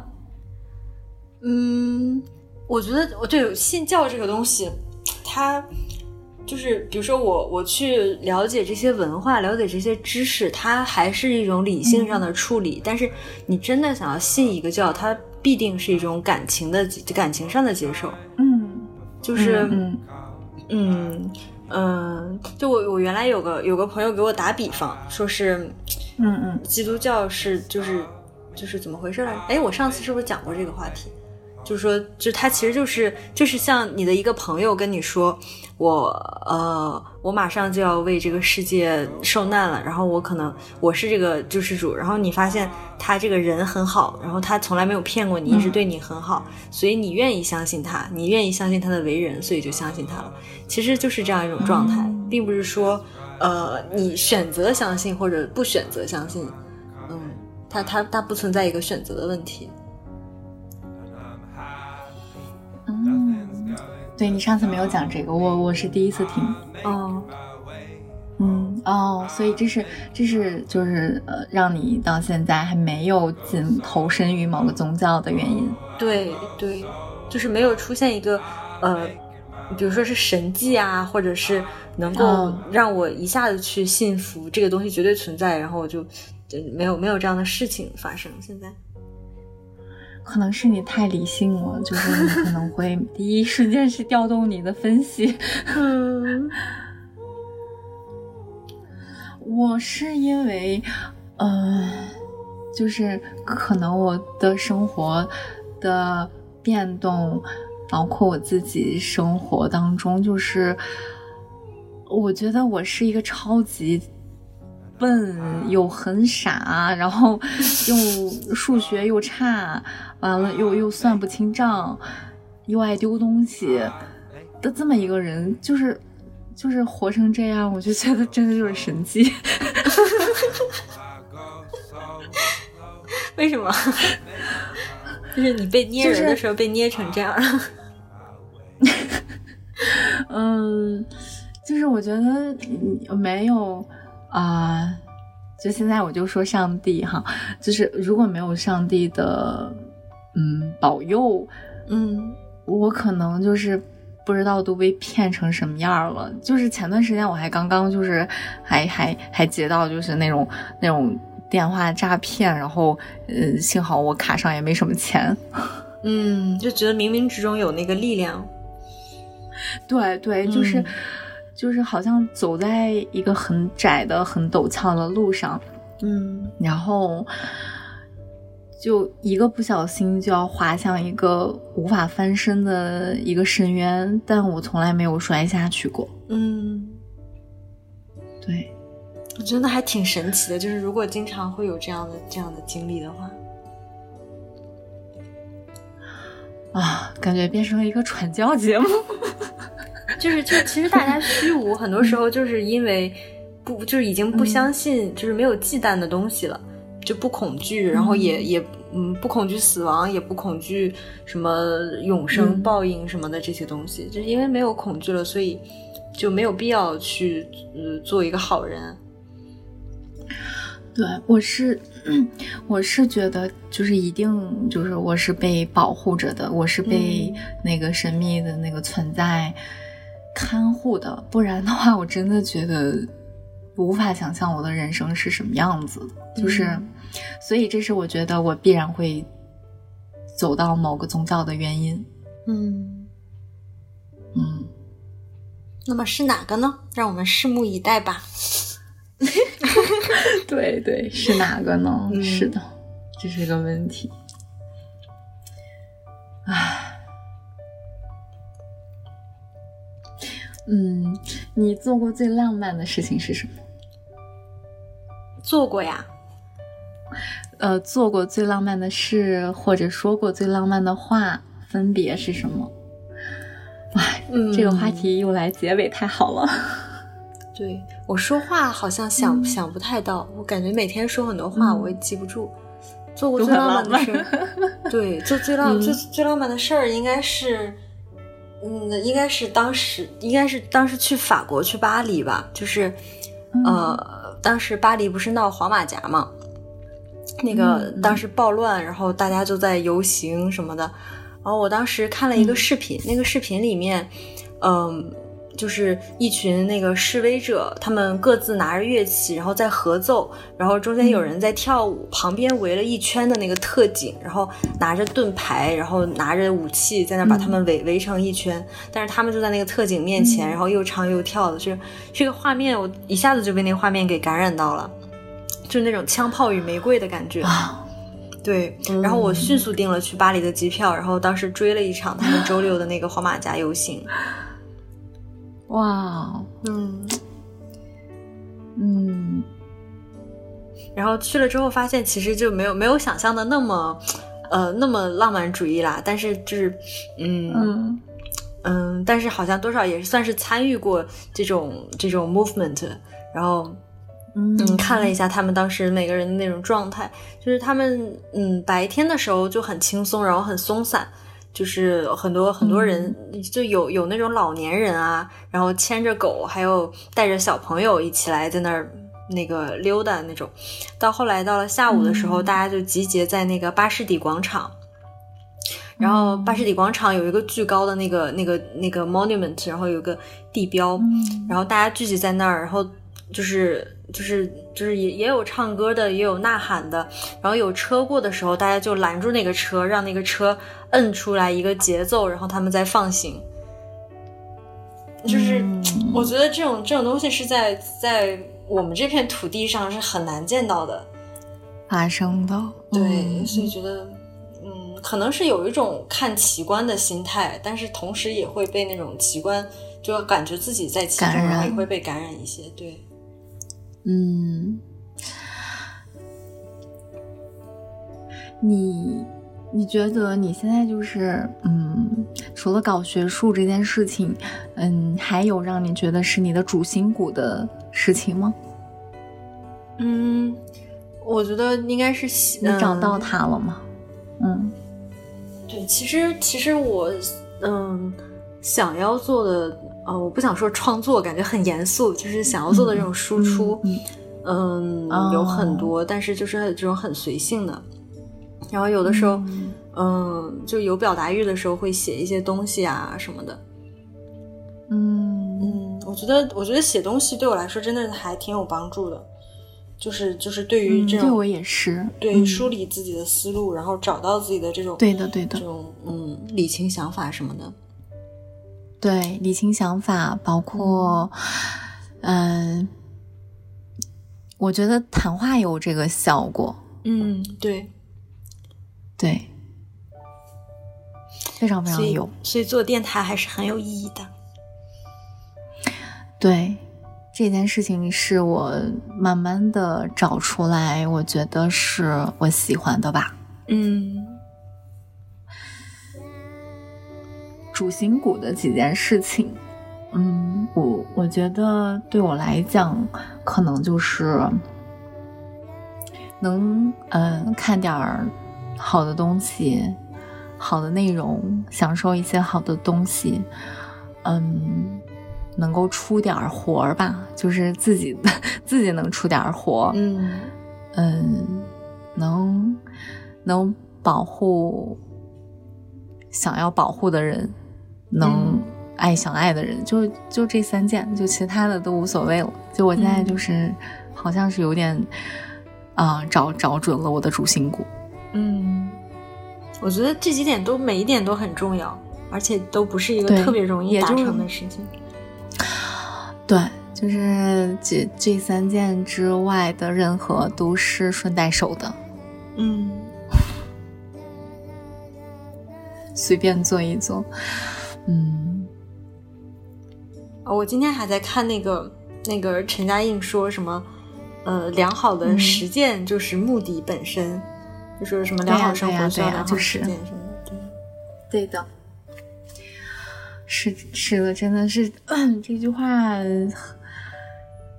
就很能很有很有呃指导意味。嗯，是什么？嗯对我说这句话就很有指导意味。嗯。最近还在看他的那个新书哇你你有没有看？哦我还在看他之前的那一本嗯我在看以前的那个讲科学哲什么科学哲学什么常识那本。嗯。